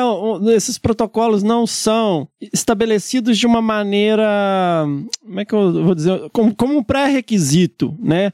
A minha cunhada, um, um grande beijo, Ana Luísa, ela trabalha, né? Ela é veterinária e ela trabalha no, no Ministério da Agricultura e ela tem acesso, assim, às vezes ela tem que visitar alguns laboratórios. Os protocolos de segurança são, assim, coisa de sci-fi, sabe? Tem que tirar a roupa e passar por câmara de gás e o escambau. E isso é pré-requisito, tipo, a pessoa não entra simplesmente não entra é, se não passar por isso. Então, assim, por que, que isso não é estabelecido como pré-requisito para você ter um estagiário, por exemplo? Por que, que os laboratórios não adotam isso? Falam assim, ó, para participar desse projeto, você tem que passar por esse treinamento aqui e adotar esses protocolos de maneira padrão. Eu acho que tem, Fernando, uma questão de cultura dentro da, da nossa área principalmente, né? É, isso não é isso não é na verdade um desleixo propriamente dito, é muitas vezes uma falta de conhecimento e uma falta de cultura de transmissão dessa informação entre professores e os seus alunos dentro dos laboratórios, dentro da formação acadêmica desses profissionais. Né? Recentemente eu participei de um evento acadêmico da Universidade Federal do Espírito Santo e isso ficou bastante claro durante as nossas discussões com os alunos e, e, e com outros professores, né? O quão falta é, essa cultura de formação e de proteção e de biossegurança e de cuidados especiais em condições atípicas, isso não é levado para frente. Eu mesmo, eu levei muito tempo, eu trabalho com morcegos há mais de 15 anos. Eu levei muito tempo para entender os riscos a qual eu estava exposto. Eu só comecei a tomar cuidado quando eu entrei para Fiocruz em 2013 então eu fiz o curso, fui fazendo cursos e fui me aprimorando e fui sendo informado, né, sendo treinado pela equipe no qual eu trabalhava de como proceder e os riscos em que eu estava exposto. E foi aí que eu mudei completamente uh, minha, meu proceder no campo. Mas eu acho que de fato, para isso ser, para essa cultura mudar, a gente precisa primeiramente formar melhores profissionais de agora, que serão essas pessoas que estarão melhor capacitadas e que poderão num futuro próximo formar os seus alunos e estabelecer então essa cultura de biossegurança e de cuidados especiais em campo. Concordo totalmente com o Roberto. É, eu acho que realmente é, tem que ter uma mudança de cultura né, e investir em capacitações, em discussões, em educação sobre o assunto, porque realmente muitas pessoas, quer dizer, muitas não, a grande maioria das pessoas, elas não têm noção do que elas estão expostas. Né? Agora, mais, completando também a fala do Roberto, eu queria também falar sobre a questão da fiscalização e do investimento também né? Porque essa pergunta que você fez, Fernanda, é muito complexa para ela ser respondida de uma maneira simples. Ah, por que, que o laboratório não faz? Simplesmente não deixa entrar? É complicado. Porque, por exemplo, vamos ver o meu caso. Eu trabalho num laboratório de vírus da raiva. Teoricamente, pelas classificações de risco biológico, o, o nível do laboratório que eu deveria trabalhar seria um nível 3 de risco biológico. O laboratório que eu trabalho não é nem meio. Como que eu faço? Outra coisa também é a questão da fiscalização das próprias pessoas, porque querendo ou não são pessoas e pessoas estão agindo por conta própria e tem muito aquela questão de ah é, é, nunca aconteceu, é rapidinho, só dessa vez. E tem muita a cultura também de casa de ferreira espeto de pau. Você fala para os outros, usa luva, usa máscara, usa óculos, usa perneira, mas você mesmo não usa. Então, assim, é muito complexo isso que age de diferentes maneiras, né? Do ponto de vista econômico, do ponto de vista cultural, do ponto de vista educacional, do ponto de vista até do desconhecimento mesmo que a gente tem, das limitações de informações que a gente tem sobre micro-organismos, por exemplo, né? É, é, é, para a gente saber agir também diante desse conhecimento, né? Então, são várias coisas aí que estão envolvidas nisso, né? Mas certamente a questão cultural eu acho que é a principal delas, porque acesso a máscara, óculos e luva, né, e jaleco, né, uma proteção para o corpo, todo laboratório tem, gente. Isso aí não tem como. Então, a pessoa que deixa de usar uma luva, que deixa de usar um óculos, que deixa de usar uma máscara, ou, né, o que tiver ali um, uma capela para puxar aquele ar ali do laboratório, enfim, é preguiça é, explica mesmo. pra minha tia aí o que, que é uma capela. Eu imagino que ela saiba, mas deve ter gente ouvindo aí que não sabe, vai. Não é uma, não é igrejinha, não, né? Capela é um equipamento é, em que ele basicamente puxa o ar do ambiente onde essa capela está instalada, como se fosse um quadrado, né? E você trabalha um nesse exaustor, quadrado. tipo esse de fogão, assim.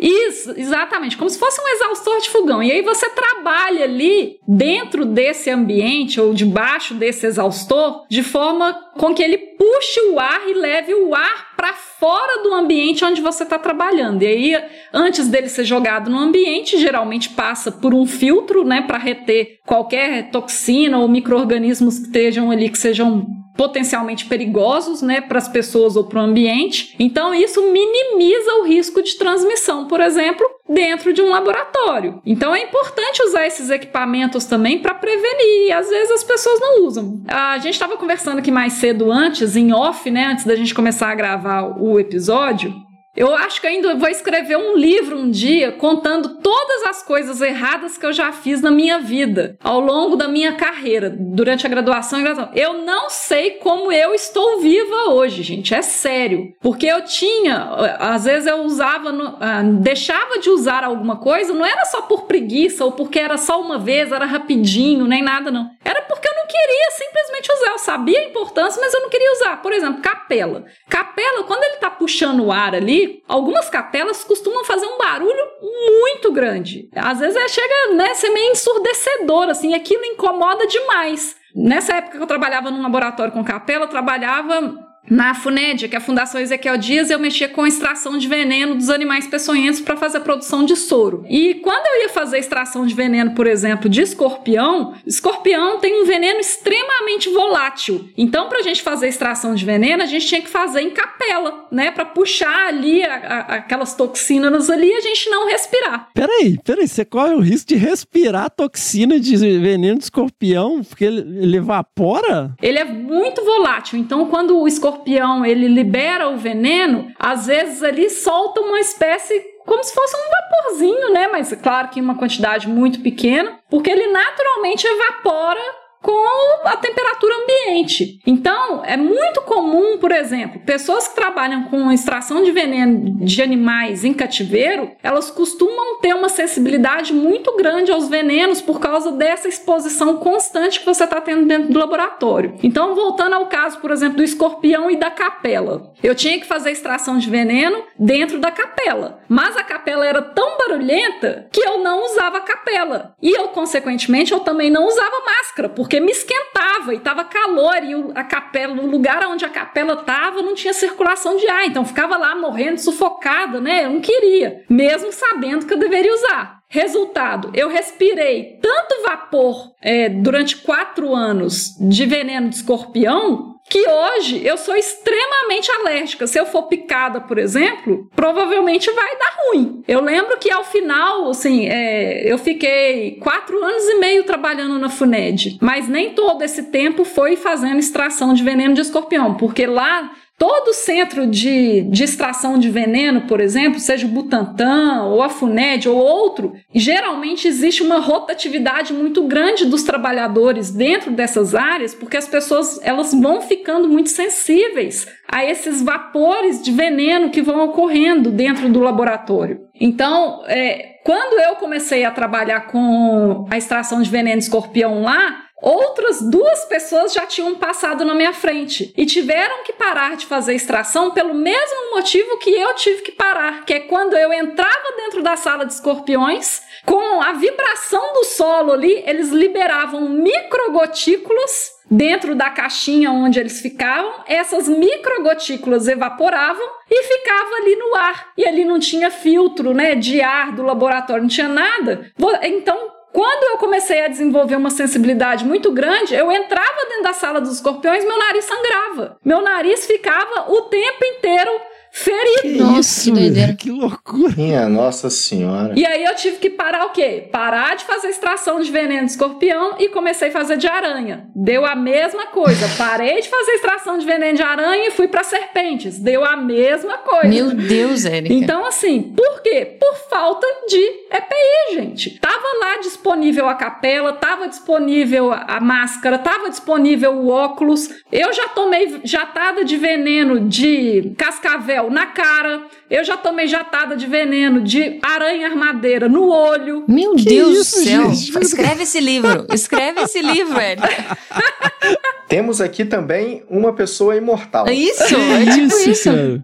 Não é à toa que eu trabalho com morcego, gente. Meu sonho é virar o Drácula. Eu quero ser vampiro. Mas, se você não virou, se você não virou a mulher escorpião, se você não virou a mulher aranha, se você não virou a mulher cobra, você não vai virar a mulher morcego agora. Né? Não custa então, sonhar. Assim, né? gente, essa coisa que a gente. É, de fiscalização é importante que cada um fiscalize o pró próprio colega de laboratório. Porque, por exemplo, ah, eu tô lá trabalhando no laboratório. Se alguém olha para mim e fala, oh, tá usando luva por quê? Usa a luva, usa a máscara. Aí você fala, é, é mesmo, deixa eu usar aqui, né? Aí você acaba perdendo um pouco dessa preguiça que acaba ocorrendo, gente, no, no laboratório. Não vamos negar, gente, isso ocorre mesmo, né? É a cultura do não dá nada, né? Exato, é a cultura do não dá nada, nunca é, aconteceu. Mas ocorre por falta de imposição. Eu não, não sei se essa seria a melhor palavra, mas por falta de instruções muito claras. Vai numa é, galera que trabalha aí com consultoria, vai numa consultoria numa mineradora, põe o pé em qualquer lugar sem EPI pra você ver o que acontece com você. Sim. É capacete, é, é tudo o tempo todo. É verdade. Numa área da, da, de trabalho sem EPI. É rua. Tchau. Sabe? É Exatamente. Pois é, mas aí olha só como que a fiscalização está atuante dentro dessas áreas particulares. Agora, como que vai ter uma fiscalização assim se você está fazendo um projeto de pesquisa sem estar tá vinculado a uma instituição tão rigorosa como, por exemplo, algumas empresas privadas? Ou você vai atuar dentro de um laboratório público, por exemplo? Ou o nome, o nome é orientador que chama no, no universo acadêmico, chama orientador. Sim, eu concordo, mas o, o orientador, Fernando, ele não é onipresente as pessoas vão fazer merda. É o que eu falo, estagiário faz estagiarice. Eu sempre falo isso. Gente, eu já vi, eu já vi, já tomei esporro no meio do corredor de orientador, tá? Por coisas ridículas. E eu nunca vi ninguém fazendo isso por causa de EPI, sabe? Eu acho que é só uma questão de priorização mesmo, sabe? Mas enfim, vamos lá, galera. Olha, está no começo do e-mail ainda, hein? Vamos lá. Para pesquisadores de mamíferos, apenas citando o exemplo da minha área, a caso de histoplasmose, doença de Chagas, leishmaniose, bartolenose, febre Q, etc. Além de pesquisadores de campo que têm anticorpos reagentes para hantavírus e outros patógenos que tiveram contato e nem sequer desconfiaram porque tiveram a sorte de serem assintomáticos. Tem uma coisa muito interessante nisso aí, só que aproveitando o momento para citar, tem um trabalho da doutora Elba Lemos, da Fiocruz, onde ela investigou, ela estudou basicamente sorologia de pesquisadores de mamíferos que estavam presentes no Congresso de Mastozoologia. De São Lourenço em 2008. Exatamente. Eu também tava lá, Fernando. Olha aí, um N amostral dela é meu aí, ó. Olha só, olha só. Eu também tava lá, um N também é meu. E o, o, o, resultado parcial disso foi publicado num boletim da Sociedade Brasileira de Mastozoologia em 2011, que é o volume 61, e ela traz algumas informações bem interessantes. Que é, por exemplo, é, das pouco mais de 300 amostras que ela analisou, havia um caso positivo de anticorpos reativos para hantavirose num pesquisador de roedores de 25 anos de idade, ou seja, e essa pessoa relatou que via, havia passado por um quadro febril obscuro durante um curto período ali, num período antes. Então, essa pessoa entrou em contato com o hantavírus, ela desenvolveu sintomas, por sorte ela sobreviveu, não, não, isso não chegou a virar um caso grave que necessitou de hospitalização, mas estava lá o vírus dentro dele ficou ao ponto dele ter uma resposta imune detectável mesmo um longo período depois. É, da mesma maneira, esse mesmo trabalho ele mostra que existem pesquisadores é, com um anticorpo reativo para uma série de hepatites e essas pessoas não foram vacinadas previamente, ou seja, elas relataram que não, não foram vacinadas, mas tinham anticorpos reativos para hepatite A e hepatite B, provavelmente em decorrência de contaminações é, em situações de higiene precária. É, esse, esse trabalho é bem interessante porque, além disso, também avaliou a cobertura vacinal. Então, por exemplo, de pesquisadores que relataram relataram ter se vacinado para a febre amarela, um pouco mais de 20, cerca de 30% desses pesquisadores não tinham anticorpos suficientes para trazer imunidade contra a febre amarela, ou seja, eles relataram ter sido vacinados, mas eles não formaram uma imunidade protetora. Então eles precisariam passar de fato por uma sorologia pós-vacinação, né, com uma avaliação e talvez até um reforço para de fato se tornar é, imune. Então isso demonstra que tem muito mais coisa aí do que simplesmente só o acidente de trabalho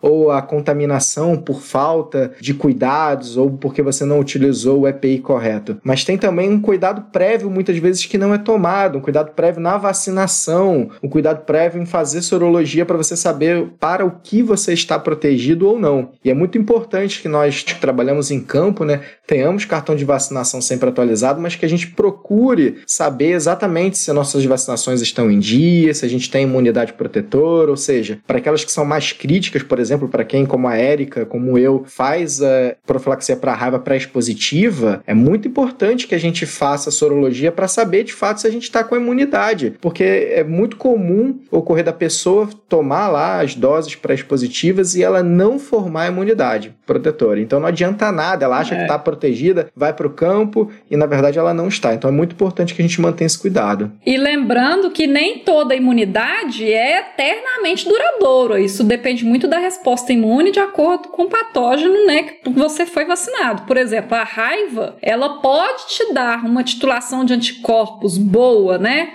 Por muitos anos, mas você tem que fazer essa sorologia idealmente a cada seis meses ou no mínimo a cada ano, para você garantir que você está ali com a titulação. Então, por exemplo, um dos casos que eu estou lembrando de raiva é, humana no mundo, agora eu não lembro qual país que foi, se foi aqui no Brasil, nos Estados Unidos, não lembro agora, foi de um veterinário que tinha sido vacinado há 12 anos antes do acidente que ele teve com o cachorro. Ele falou assim: ah, não, tô vacinado, achou que estava protegido e infelizmente foi a óbito, né, por causa disso. Uma outra coisa importante também sobre a vacinação, né, pegando um gancho aqui na fala do Roberto, é que a vacinação, gente, ela não te dá só a, a proteção individual ou coletiva ali de pessoas, mas elas também protegem o ambiente, os próprios então, animais. Pessoal, para quem tá ouvindo a gente aí e quiser realmente é, tem lá a sua carteirinha de vacinação e tal e quiser saber como que tá a sua sorologia, o que, que ele tem que fazer? Então, em geral, o, o Ministério da Saúde ele mantém um protocolo é, nacional de vigilância e que lá tem direitinho o esquema vacinal pré-expositivo e existe ali uma, uma indicação dos locais onde você consegue fazer sorologia. É, só que isso, é claro, não é tão simples assim, não é fácil e não está acessível para todo mundo em todas as cidades. Eu, por exemplo, sou do Rio de Janeiro, uma cidade muito grande, com uma, uma rede de cobertura em saúde bastante extensa e não é fácil conseguir local para fazer sorologia para a, a raiva por exemplo. É um processo um pouco chato e isso não está disponível para todo mundo no Brasil todo. Mas, é, em geral, as instituições elas podem fazer essa solicitação diretamente para as secretarias de saúde ou para o Ministério da Saúde. Então, a, partir de uma de um vínculo institucional que você tenha com a sua universidade ou seu instituto de pesquisa, né, você pode solicitar isso e, em geral, essas instituições elas vão fazer um encaminhamento para o local mais próximo da sua cidade ou para o melhor esquema em que isso pode ser feito. Mas isso também, gente, é via SUS, tá? Alguns laboratórios particulares oferecem a sorologia né, particular. Então, você pode procurar laboratórios particulares também. Agora, se você precisar fazer a sorologia via SUS, realmente é o que o Roberto falou. É um pouquinho complicado, mas tem as indicações dos caminhos. Beleza. Ainda casos de pesquisadores, inclusive no Brasil, que sofreram infecções obscuras não diagnosticadas e com efeitos crônicos que os impede de ter uma vida saudável e mais produtiva. Ou seja, tais riscos podem ser uma ameaça ao indivíduo e à carreira científica. Comentou agora há pouco, você trouxe aqui de novo, né, pra gente, né, Roberto trouxe aqui mais explicadinho ainda. Vamos lá, continuando. Mas há outro risco, o coletivo. Um pesquisador que contraiu um vírus com capacidade de transmissão humano-humano pode ser o iniciador de uma epidemia,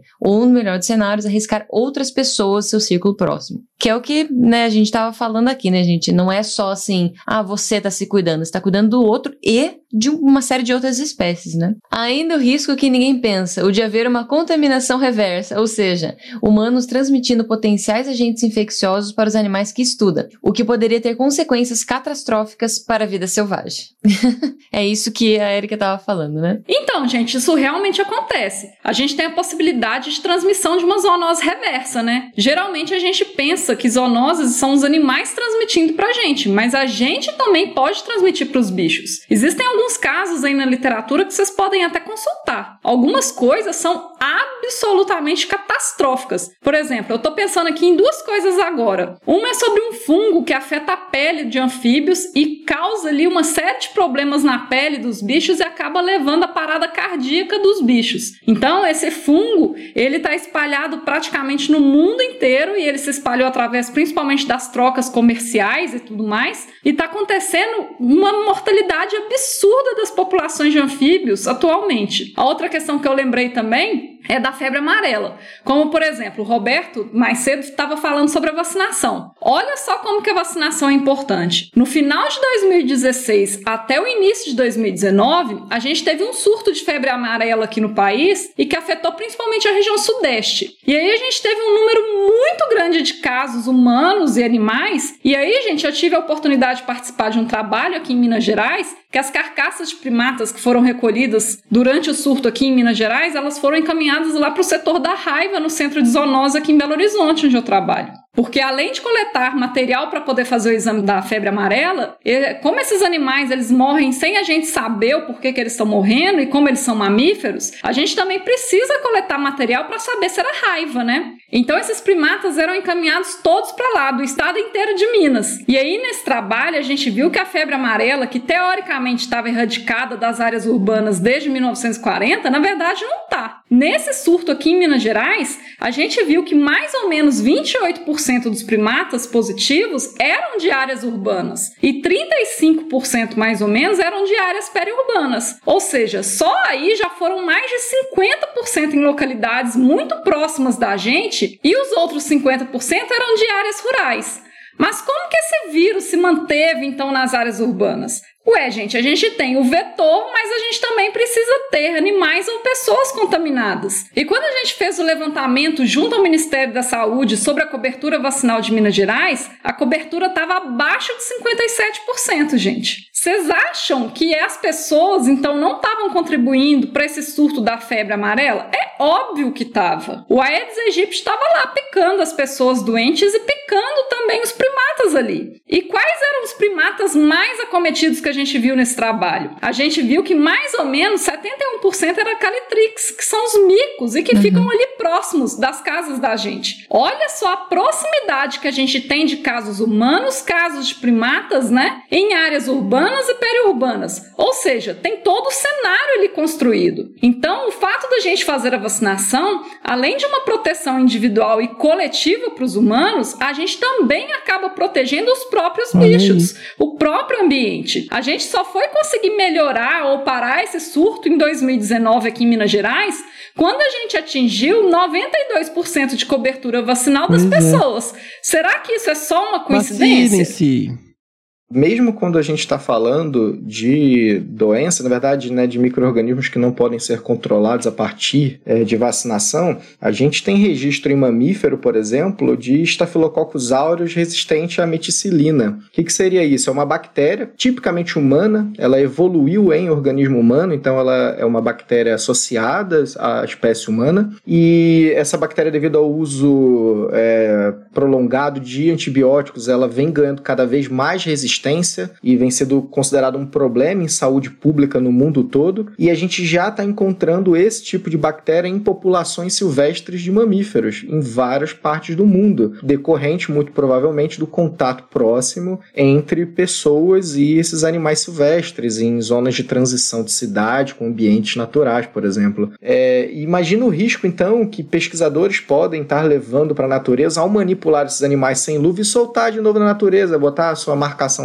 lá, a fazer o estudo lindo, maravilhoso lá, sem luva, manipula esse animal, depois solta e esse animal pode estar carreando para o meio, para o ambiente dele, um pouquinho desses micro-organismos que estão vivendo dentro do seu corpo. É, isso são as chamadas zoantroponoses, né, que são as doenças que passam de humanos para os animais silvestres. E é muito preocupante nos tempos atuais. Muito bom, o que casa muito bem com o que a gente estava discutindo mais cedo, né, Laís? De soltura, de translocação, de relocação de animais animais. Exatamente, exatamente. Que essa uma coisa leva a outra, isso pode outras populações que tiveram contato é. com o ser humano, enfim. E até no seguinte parágrafo aqui do teu e-mail você fala disso aqui, Roberto, vou puxar. Enfim, há muitos conceitos e exemplos que podem ser explorados para aprendermos e não há momento mais oportuno do que durante uma pandemia de vírus zoonótico. Então a gente tá falando, né, tá na boca do povo, esses termos que se usaram aqui, um ano, um ano e meio atrás, a gente ficaria, nossa, as pessoas teriam que ser explicadas, mas agora tá todo mundo sabendo. Então EPIs simples como luvas, máscaras, máscaras e óculos podem significar a barreira para uma nova epidemia ou a perda de um cientista em carreira produtiva. Práticas adequadas para higiene dos equipamentos e vestimentas e condutas responsáveis são muito importantes para a segurança da pesquisa científica, da sociedade e da biodiversidade, que é basicamente o que vocês estavam falando até agora, né, gente? Ou seja, usa a porra do EPI, é isso. É isso.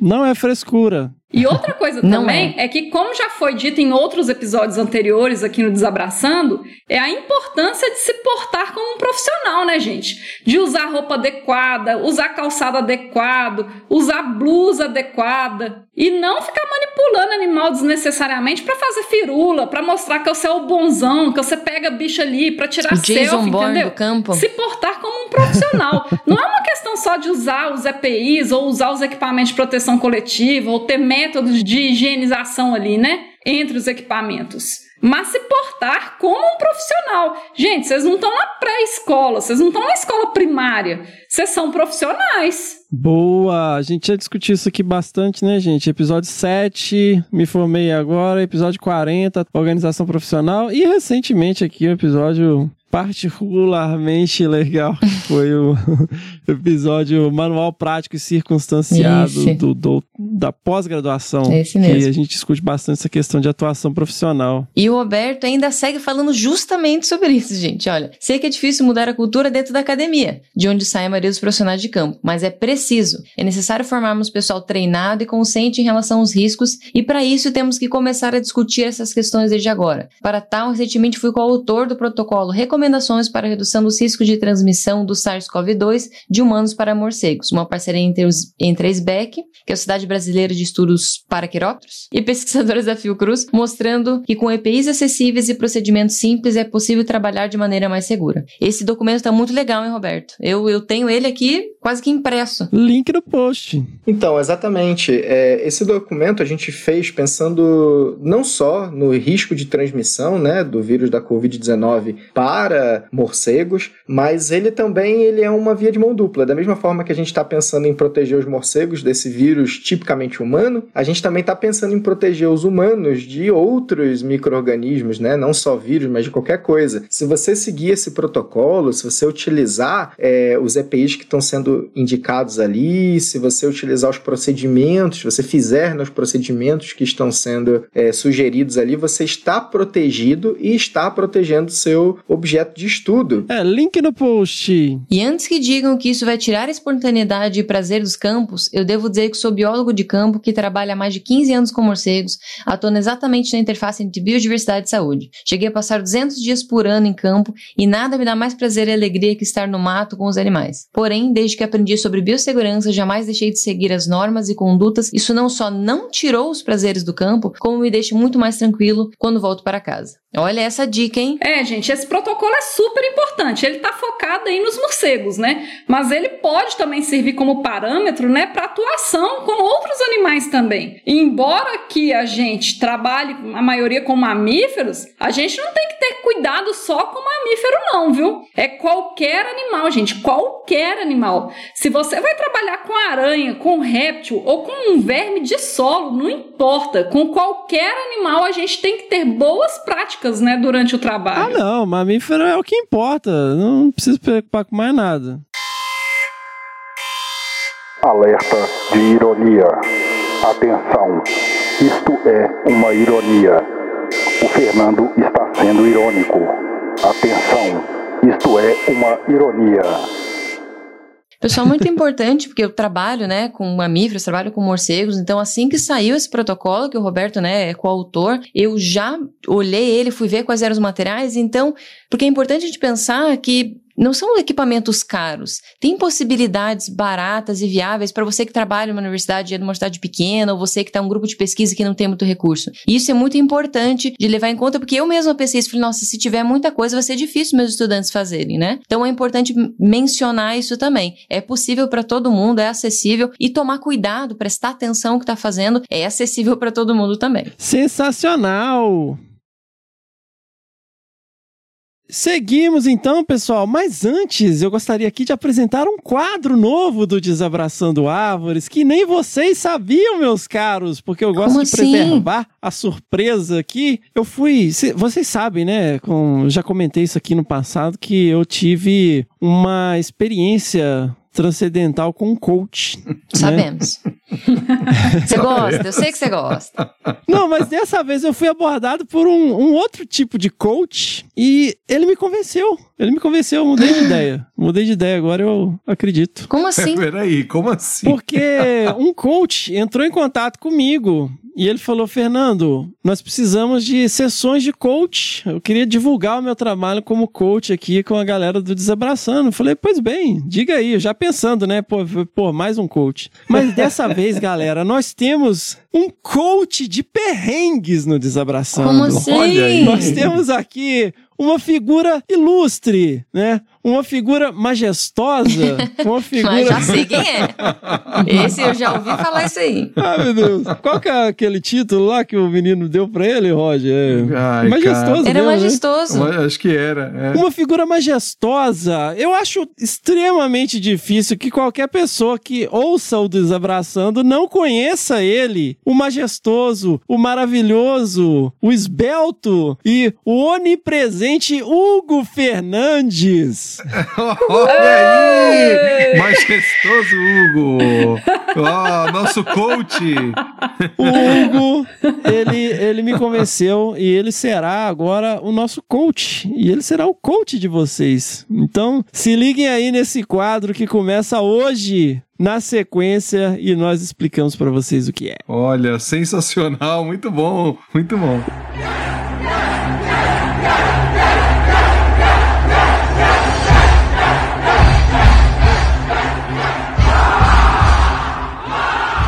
E é isso aí, pessoal. Como eu disse, nós temos aqui um novo quadro e com ninguém mais, ninguém menos. Eu nem vou falar. Vocês, obviamente, sabem quem é. E aí, meu caro, quem é você?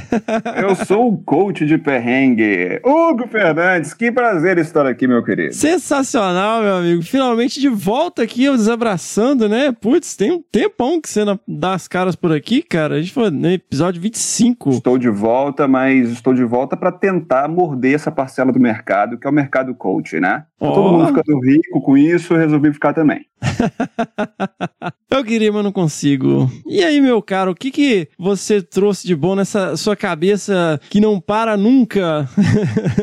Cara, primeiro eu quero mostrar para as pessoas, né? Preciso explicar o que, que é o coach de perrengue. Todo profissional de campo, é biólogo veterinário, zootecnista, geógrafo, engenheiro ambiental, florestal, não importa. Todo mundo tem os seus perrengues colecionáveis, né? Como eu já tenho aí 12 anos é, de estrada e 12 anos não é qualquer 12 anos, viu, Fernanda? 12 anos sendo eu. e sou uma pessoa um tanto quanto destrambelhada. Mas é. E aí eu resolvi falar disso. Bom, o que que os meus perrengues e perrengues de amigos, muito importante falar, então desde já Vamos convidar o pessoal para mandar os seus perrengues? Opa. O que, que você acha, Fernando? Claro, nós já temos aí o nosso campeonato, né? O UPC, o Ultimate Perrengues de Campo.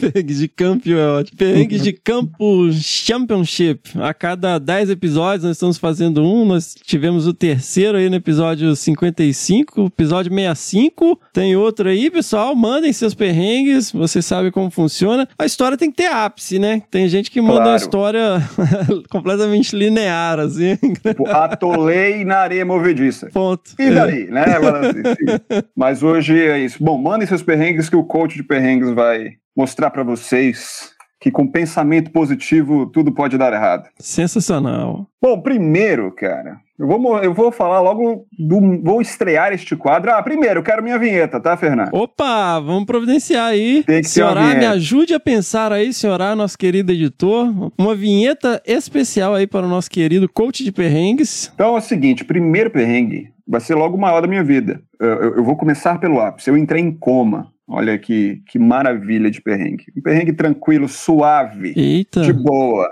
Coisas que o trabalho nos proporciona. Chega um amigo meu, por exemplo, ah, cara, tô estressado no trabalho hoje. Eu falei, você já entrou em coma? Não, então não tem estresse.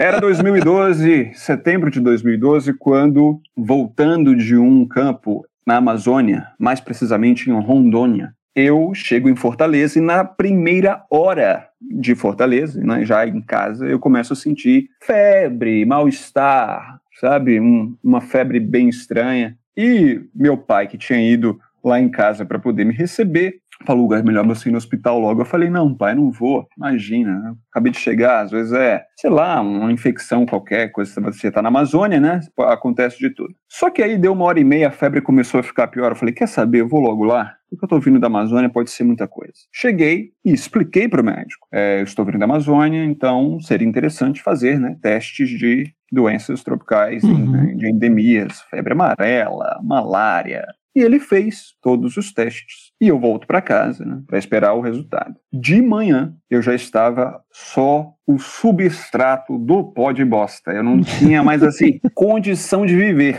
E aí fui para o hospital de novo, dessa vez, por, olha, né, me, me ressuscita aqui, porque eu tô tá a situação horrorosa. E aí, nessa nova coleta de sangue, né, que fizeram também de manhã, eles descobriram que eu perdi 20 mil plaquetas em 12 horas. Que isso, cara? E aí ele falou: Senhor, você precisa ser internado. Eu só saí depois de 34 dias daquilo ali. Cheguei, saí de casa achando que ia tomar um soro e voltar, e fui internado em observação, esperando então o teste. No final do dia saiu o teste de malária, negativo. Saiu o teste de febre amarela, negativo. E aí falaram: bom, se você tem esses sintomas e perdeu plaqueta, dengue. Dengue hemorrágica, provavelmente. E, de fato, poderia ser. Só que na época, 2000 e... Eu falei, eu falei, que ano que foi isso? 2012? Isso, exatamente. Pensei que tinham falado 2016, não foi, foi 2012 mesmo. Em 2012, não existia um teste rápido de dengue. Parece uma coisa surreal que hoje você tem um teste em 24 horas. Na época eram quatro dias para chegar ao teste de dengue hemorrágica. Então, chegou o teste e eu já estava, então, no quarto dia de hospital, piorando. E veio negativo. Que isso, cara? O que, que você tinha final? e veio negativo. A partir desse momento, começam então a fazer novos testes. E eu piorando, piorando, piorando e piorando. O primeiro teste que eu fiz depois do teste de dengue foi o de leishmaniose, que é um teste que eles enfiam uma agulha no seu externo Nossa. e puxam sangue da medula. Junto com o sangue vai a sua alma inteira. Que Parece isso, que estão velho. levando você, você fala, é agora. eu que sou ateu, falei, é agora, Jesus, eu estou pronto. Veio o teste de leishmania negativo. E aí eu entrei numa categoria que eles chamam de caso indeterminado. Fui para UTI porque vai que. Essa foi a opinião dos médicos, né? Vai que. Leva para UTI, já que caso indeterminado. Com quatro ou cinco dias na UTI, eu já estava na UTI porque eu tinha que estar mesmo. É, é, essa era o Que meu isso, destino. cara? Na UTI eu fiquei 20 dias, 22 dias na UTI, até que eu fui piorando, piorando, piorando e piorando e piorando. Eram os sintomas. A minha barriga muito inchada, eu estava mais amarelo do que passeata de Bolsonaro. Eu estava. Eu estava é, numa situação que você não acredita, assim, numa coisa realmente muito ruim, muito ruim mesmo. E veio um médico, o quinto médico, que inclusive meu pai teve que contratar por fora, porque nenhum dos, do- dos médicos que estavam no hospital tinha dado conta. E esse médico é conhecido como o House de Fortaleza, o House do Ceará. E eu estou falando muito sério, Fernando. Esse médico. Porque ele andava de ele- muleta, não? não. Esse médico, ele chegou pra mim e falou assim: Você encostou em algum tatu? Eu, eu, sim, eu trabalho com mamíferos, eu encostei em tatu. Mas onde? Eu falei em Rondônia. Não, porque existe um caso de um fungo que acometeu pessoas com, que pegaram em tatu no estado do Pará em 1900 e não sei o que, e os seus Que sintomas isso? podem bater. O cara é realmente muito, muito, muito house, assim. E aí, quando eu já tava muito, muito mal, ele falou assim: Eu acho que você tem malária. Falei, não, mas o teste deu negativo. Ele, tudo bem, eu vou colher o seu sangue e eu vou ler a sua lâmina. Então, ah, eu já estava muito ruim e o protocolo de coma foi ligado. Sendo justo, eu não cheguei a entrar em coma, né? Porque para você entrar em coma são várias fases Uhum. até você entrar em coma, não é um aparelho que se liga. E eu entrei só nesse estágio pré, eu fui ligado a esse, esse protocolo. Foi o tempo que ele conseguiu ler a lâmina e viu que era malária mista. São três cepas de malária no Brasil: Plasmodium vivax, falciparum e malária. É, vivax e malária são cepas brandas e a falciparum é uma cepa mortal. Eu tava com a cepa branda e a mortal ao mesmo tempo. Parabéns. Sensacional, né? Caramba, meu. Muito bom. Ao mesmo tempo. E aí, eu fui salvo. Adivinha por- pelo quê? Cloroquina? Que foi? Cloroquina. Eu sou uma pessoa que posso falar. Eu fui salvo pela cloroquina. Cloroquina, cloroquina, cloroquina tem no SUS. Não sei se funciona, mas a gente deduz. Muito Mas de bom. malária. Olha aí, para o que ela serve, né? Para Afinal, de ela serve ela- para alguma coisa, né? Não para Exatamente, Covid. hidro- Hidroxicloroquina. E agora tem umas coisas engraçadas aí nesse ponto, porque eu lembro que quando eu, eu já estava desesperançoso, deu tempo de eu sentir todas as fases do luto, né? Da raiva à conformação. Quando eu estava na fase de conformação, eu falei, é, 26 anos, é isso aí mesmo, sabe? Fiz muita coisa, é, curti, vivi intensamente. Chamei meu irmão, entreguei um testamento a ele. Os meus bens, os meus bens, os meus bens, um deles era a senha do meu Dropbox para o meu orientador terminar um artigo. Olha aí. Porque eu fiquei pensando nisso, falei, se eu morrer, ele vai ficar muito puto. aí eu falei, falei, não, não vamos fazer isso, vou deixar o artigo para ele. Mas essa é minha história. Sobrevive, sou um sobrevivente do trabalho de campo e graças à cloroquina, cloroquina do Bolsonaro. Cloroquina, cloroquina, cloroquina tem no SUS. Não sei se funciona, mas a gente deduz. Muito bom, parabéns. E o que, fica de lição aí? Na história de hoje, aprendemos uma lição importante. Aprendemos com o episódio de hoje que o animal que mais mata ser humano no planeta é o mosquito. Então, os profissionais de campo, eles precisam levar a sério isso. De verdade, agora falando muito sério. Repelente número um, tem que ter. Passe repelente no seu corpo como se fosse um óleo de uma massagem tailandesa. Que você... Um besunte. Nota! Muito bom. Besunte o seu corpo de repelente. Prefiro repelentes de fato muito potentes, né? Eu acho que do mercado o mais potente é o Exposes Extreme. Estou aqui fazendo propaganda sem receber um real. Por favor, Exposes, se você puder nos contemplar aqui, faça isso. Mas use repelente. E outro ponto muito importante: sentiu qualquer sintoma e você está vindo de uma área de endemia, leve muito a sério isso. E ah, procure hospitais ou médicos que sejam especialistas em doenças tropicais ou doenças infecciosas. Porque o que aconteceu? Eu fui para um hospital particular e esse primeiro teste que deu a leitura negativa só aconteceu muito provavelmente porque ele não foi lido por um especialista. Se eu tivesse ido para um hospital público aqui de Fortaleza, que é o São José, especialista em doenças infecciosas e tropicais, certamente eu teria saído com o primeiro teste positivo, teria voltado para casa com, uma receita de hidroxicloroquina e não teria passado por nada disso. Então leve muito a sério sintomas de doenças tropicais quando vocês estão vindo de áreas de endemias, porque e procure o local correto para isso. Isso pode salvar a sua vida ou, pelo menos, é, salvar a, seus dias, porque eu fiquei 34 dias e depois mais dois anos para recuperar a hepatite e a pneumonia que estavam me matando. Caramba, meu. A gente tinha uma amiga, cara, lá na extremo oeste do estado de São Paulo. Ela pegou uns bernes na cabeça. Acho que na época ela não se antenou que era, cara. E ela era da Unicamp e ela foi num médico em Campinas. O cara queria fazer um. abrir a cabeça dela para tirar berne, assim. O cara do, do, do centro de Campinas não, nunca viu um berne, cara. Então... não sabe que é só colocar a carninha que o bicho vai né? Isso, é, isso, isso, isso funciona peronomútil, tá, pessoal? Procure, procure um pedacinho de bacon. Né? É, procure fazer da forma correta. Pode eu já criei vários bernes. Todo, eu acho que todo profissional de campo já foi mãe de berne. Né? Eu não, cara. Eu acho que é genético, sabia? Ah, deve ser. Então, Pô, eu, eu já coloquei pra... a mosquinha com as larvinhas assim no braço, cara. Nunca. Ah, não. Elas ficam andando tirei. assim, não entra. Já fui mãe de três já. Agora, em compensação, tem gente que vai pro campo, que a gente que volta com 15, e só ele. Sensacional, meu caro! Ah, mas, ô, Fernando, você sabe que, que há, de fato, artigos que mostram que existem pessoas que conseguem atrair mais insetos e isso está relacionado ao cheiro que elas exalam? Claro que você não pode dar uma forcinha para o mosquito, então evite perfumes a hora de ir a campo, né?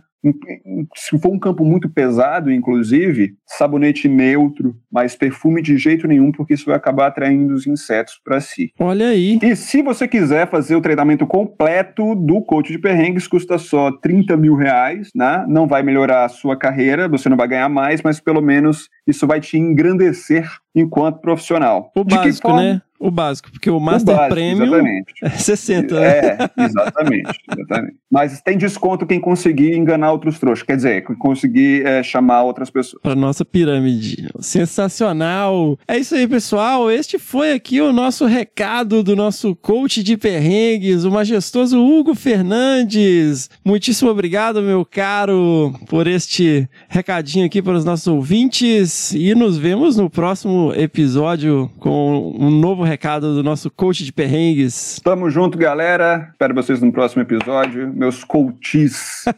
Espero o Pix também na minha conta. Sensacional. That was fun. Let's do it again. É isso aí, pessoal. Este foi o episódio 58 do Desabraçando Árvores. Eu espero que vocês tenham gostado, eu espero que vocês tenham achado informativo e interessante esse material que nós preparamos para vocês, essas pedradas que nós tomamos e demos. Na verdade, nós mais demos do que tomamos, né? Foi bem lá. Ah, esse episódio não teve pedrada nenhuma, vai. Nenhuma, nenhuma. Só amor? Só amor. Só... É isso aí, Laís. Só, só afago e amor, né? Ah, então, então tá bom, galera. Desculpe então as pedradas, mas espero que vocês tenham gostado, espero que vocês tenham achado informativo. Continuem mandando aí as suas pedradas ou afagos, né? Mas o e-mail não vai mudar, eu não vou criar um e-mail para primeira pedra e um e-mail para o afagos, Mandem aí, primeira pedra, arroba desabrace.com.br. Siga lá nas nossas redes sociais, o arroba desabrace no Twitter e no Instagram e no Facebook, a nossa página Desabraçando Árvores Podcast. E tem um grupinho lá no Telegram. Lembrando aí também, por favor, quem se sentir compelido ou compelida né, se una à nossa seita, ao nosso movimento, né, considerando aí apoiar financeiramente esse projeto que é trazido por vocês, por essa galera sensacional, contribuindo a partir de um real lá no Padrim ou no Catarse, links no post. E vamos que vamos, seguimos até ao próximo episódio. Diz aí, meu querido agente Molder da Conservação, Rogério Cunha de Paula. Opa, foi mais um episódio realmente muito bom muitos afagos, muito amor, né? Claro, a gente tem duas meninas maravilhosas. Obrigado, Érica, pela sua participação. Laís, como sempre, Imagine. esse amorzinho que só traz afagos. Ele faz, faz o, a balança contraponto. pender, exatamente, pender pro lado positivo aqui, pro lado do o seu amor. Pedro né? de Lara tem que saber quem que eu sou, né, agora, Rogério? Tem que buscar quem que eu É, sou. tem que achar. É a flor. É a flor. Ah,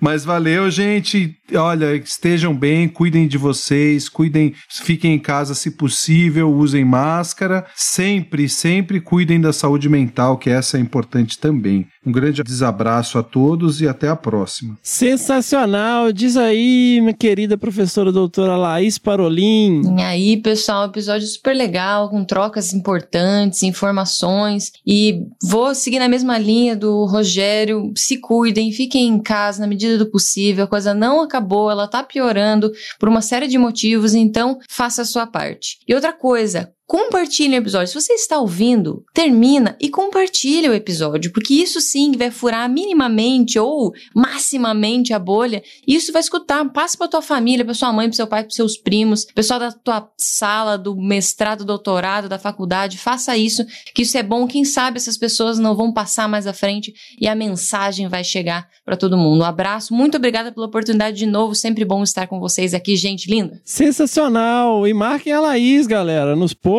Quem não marcar a Laís, toma Hadouken. Hadouken!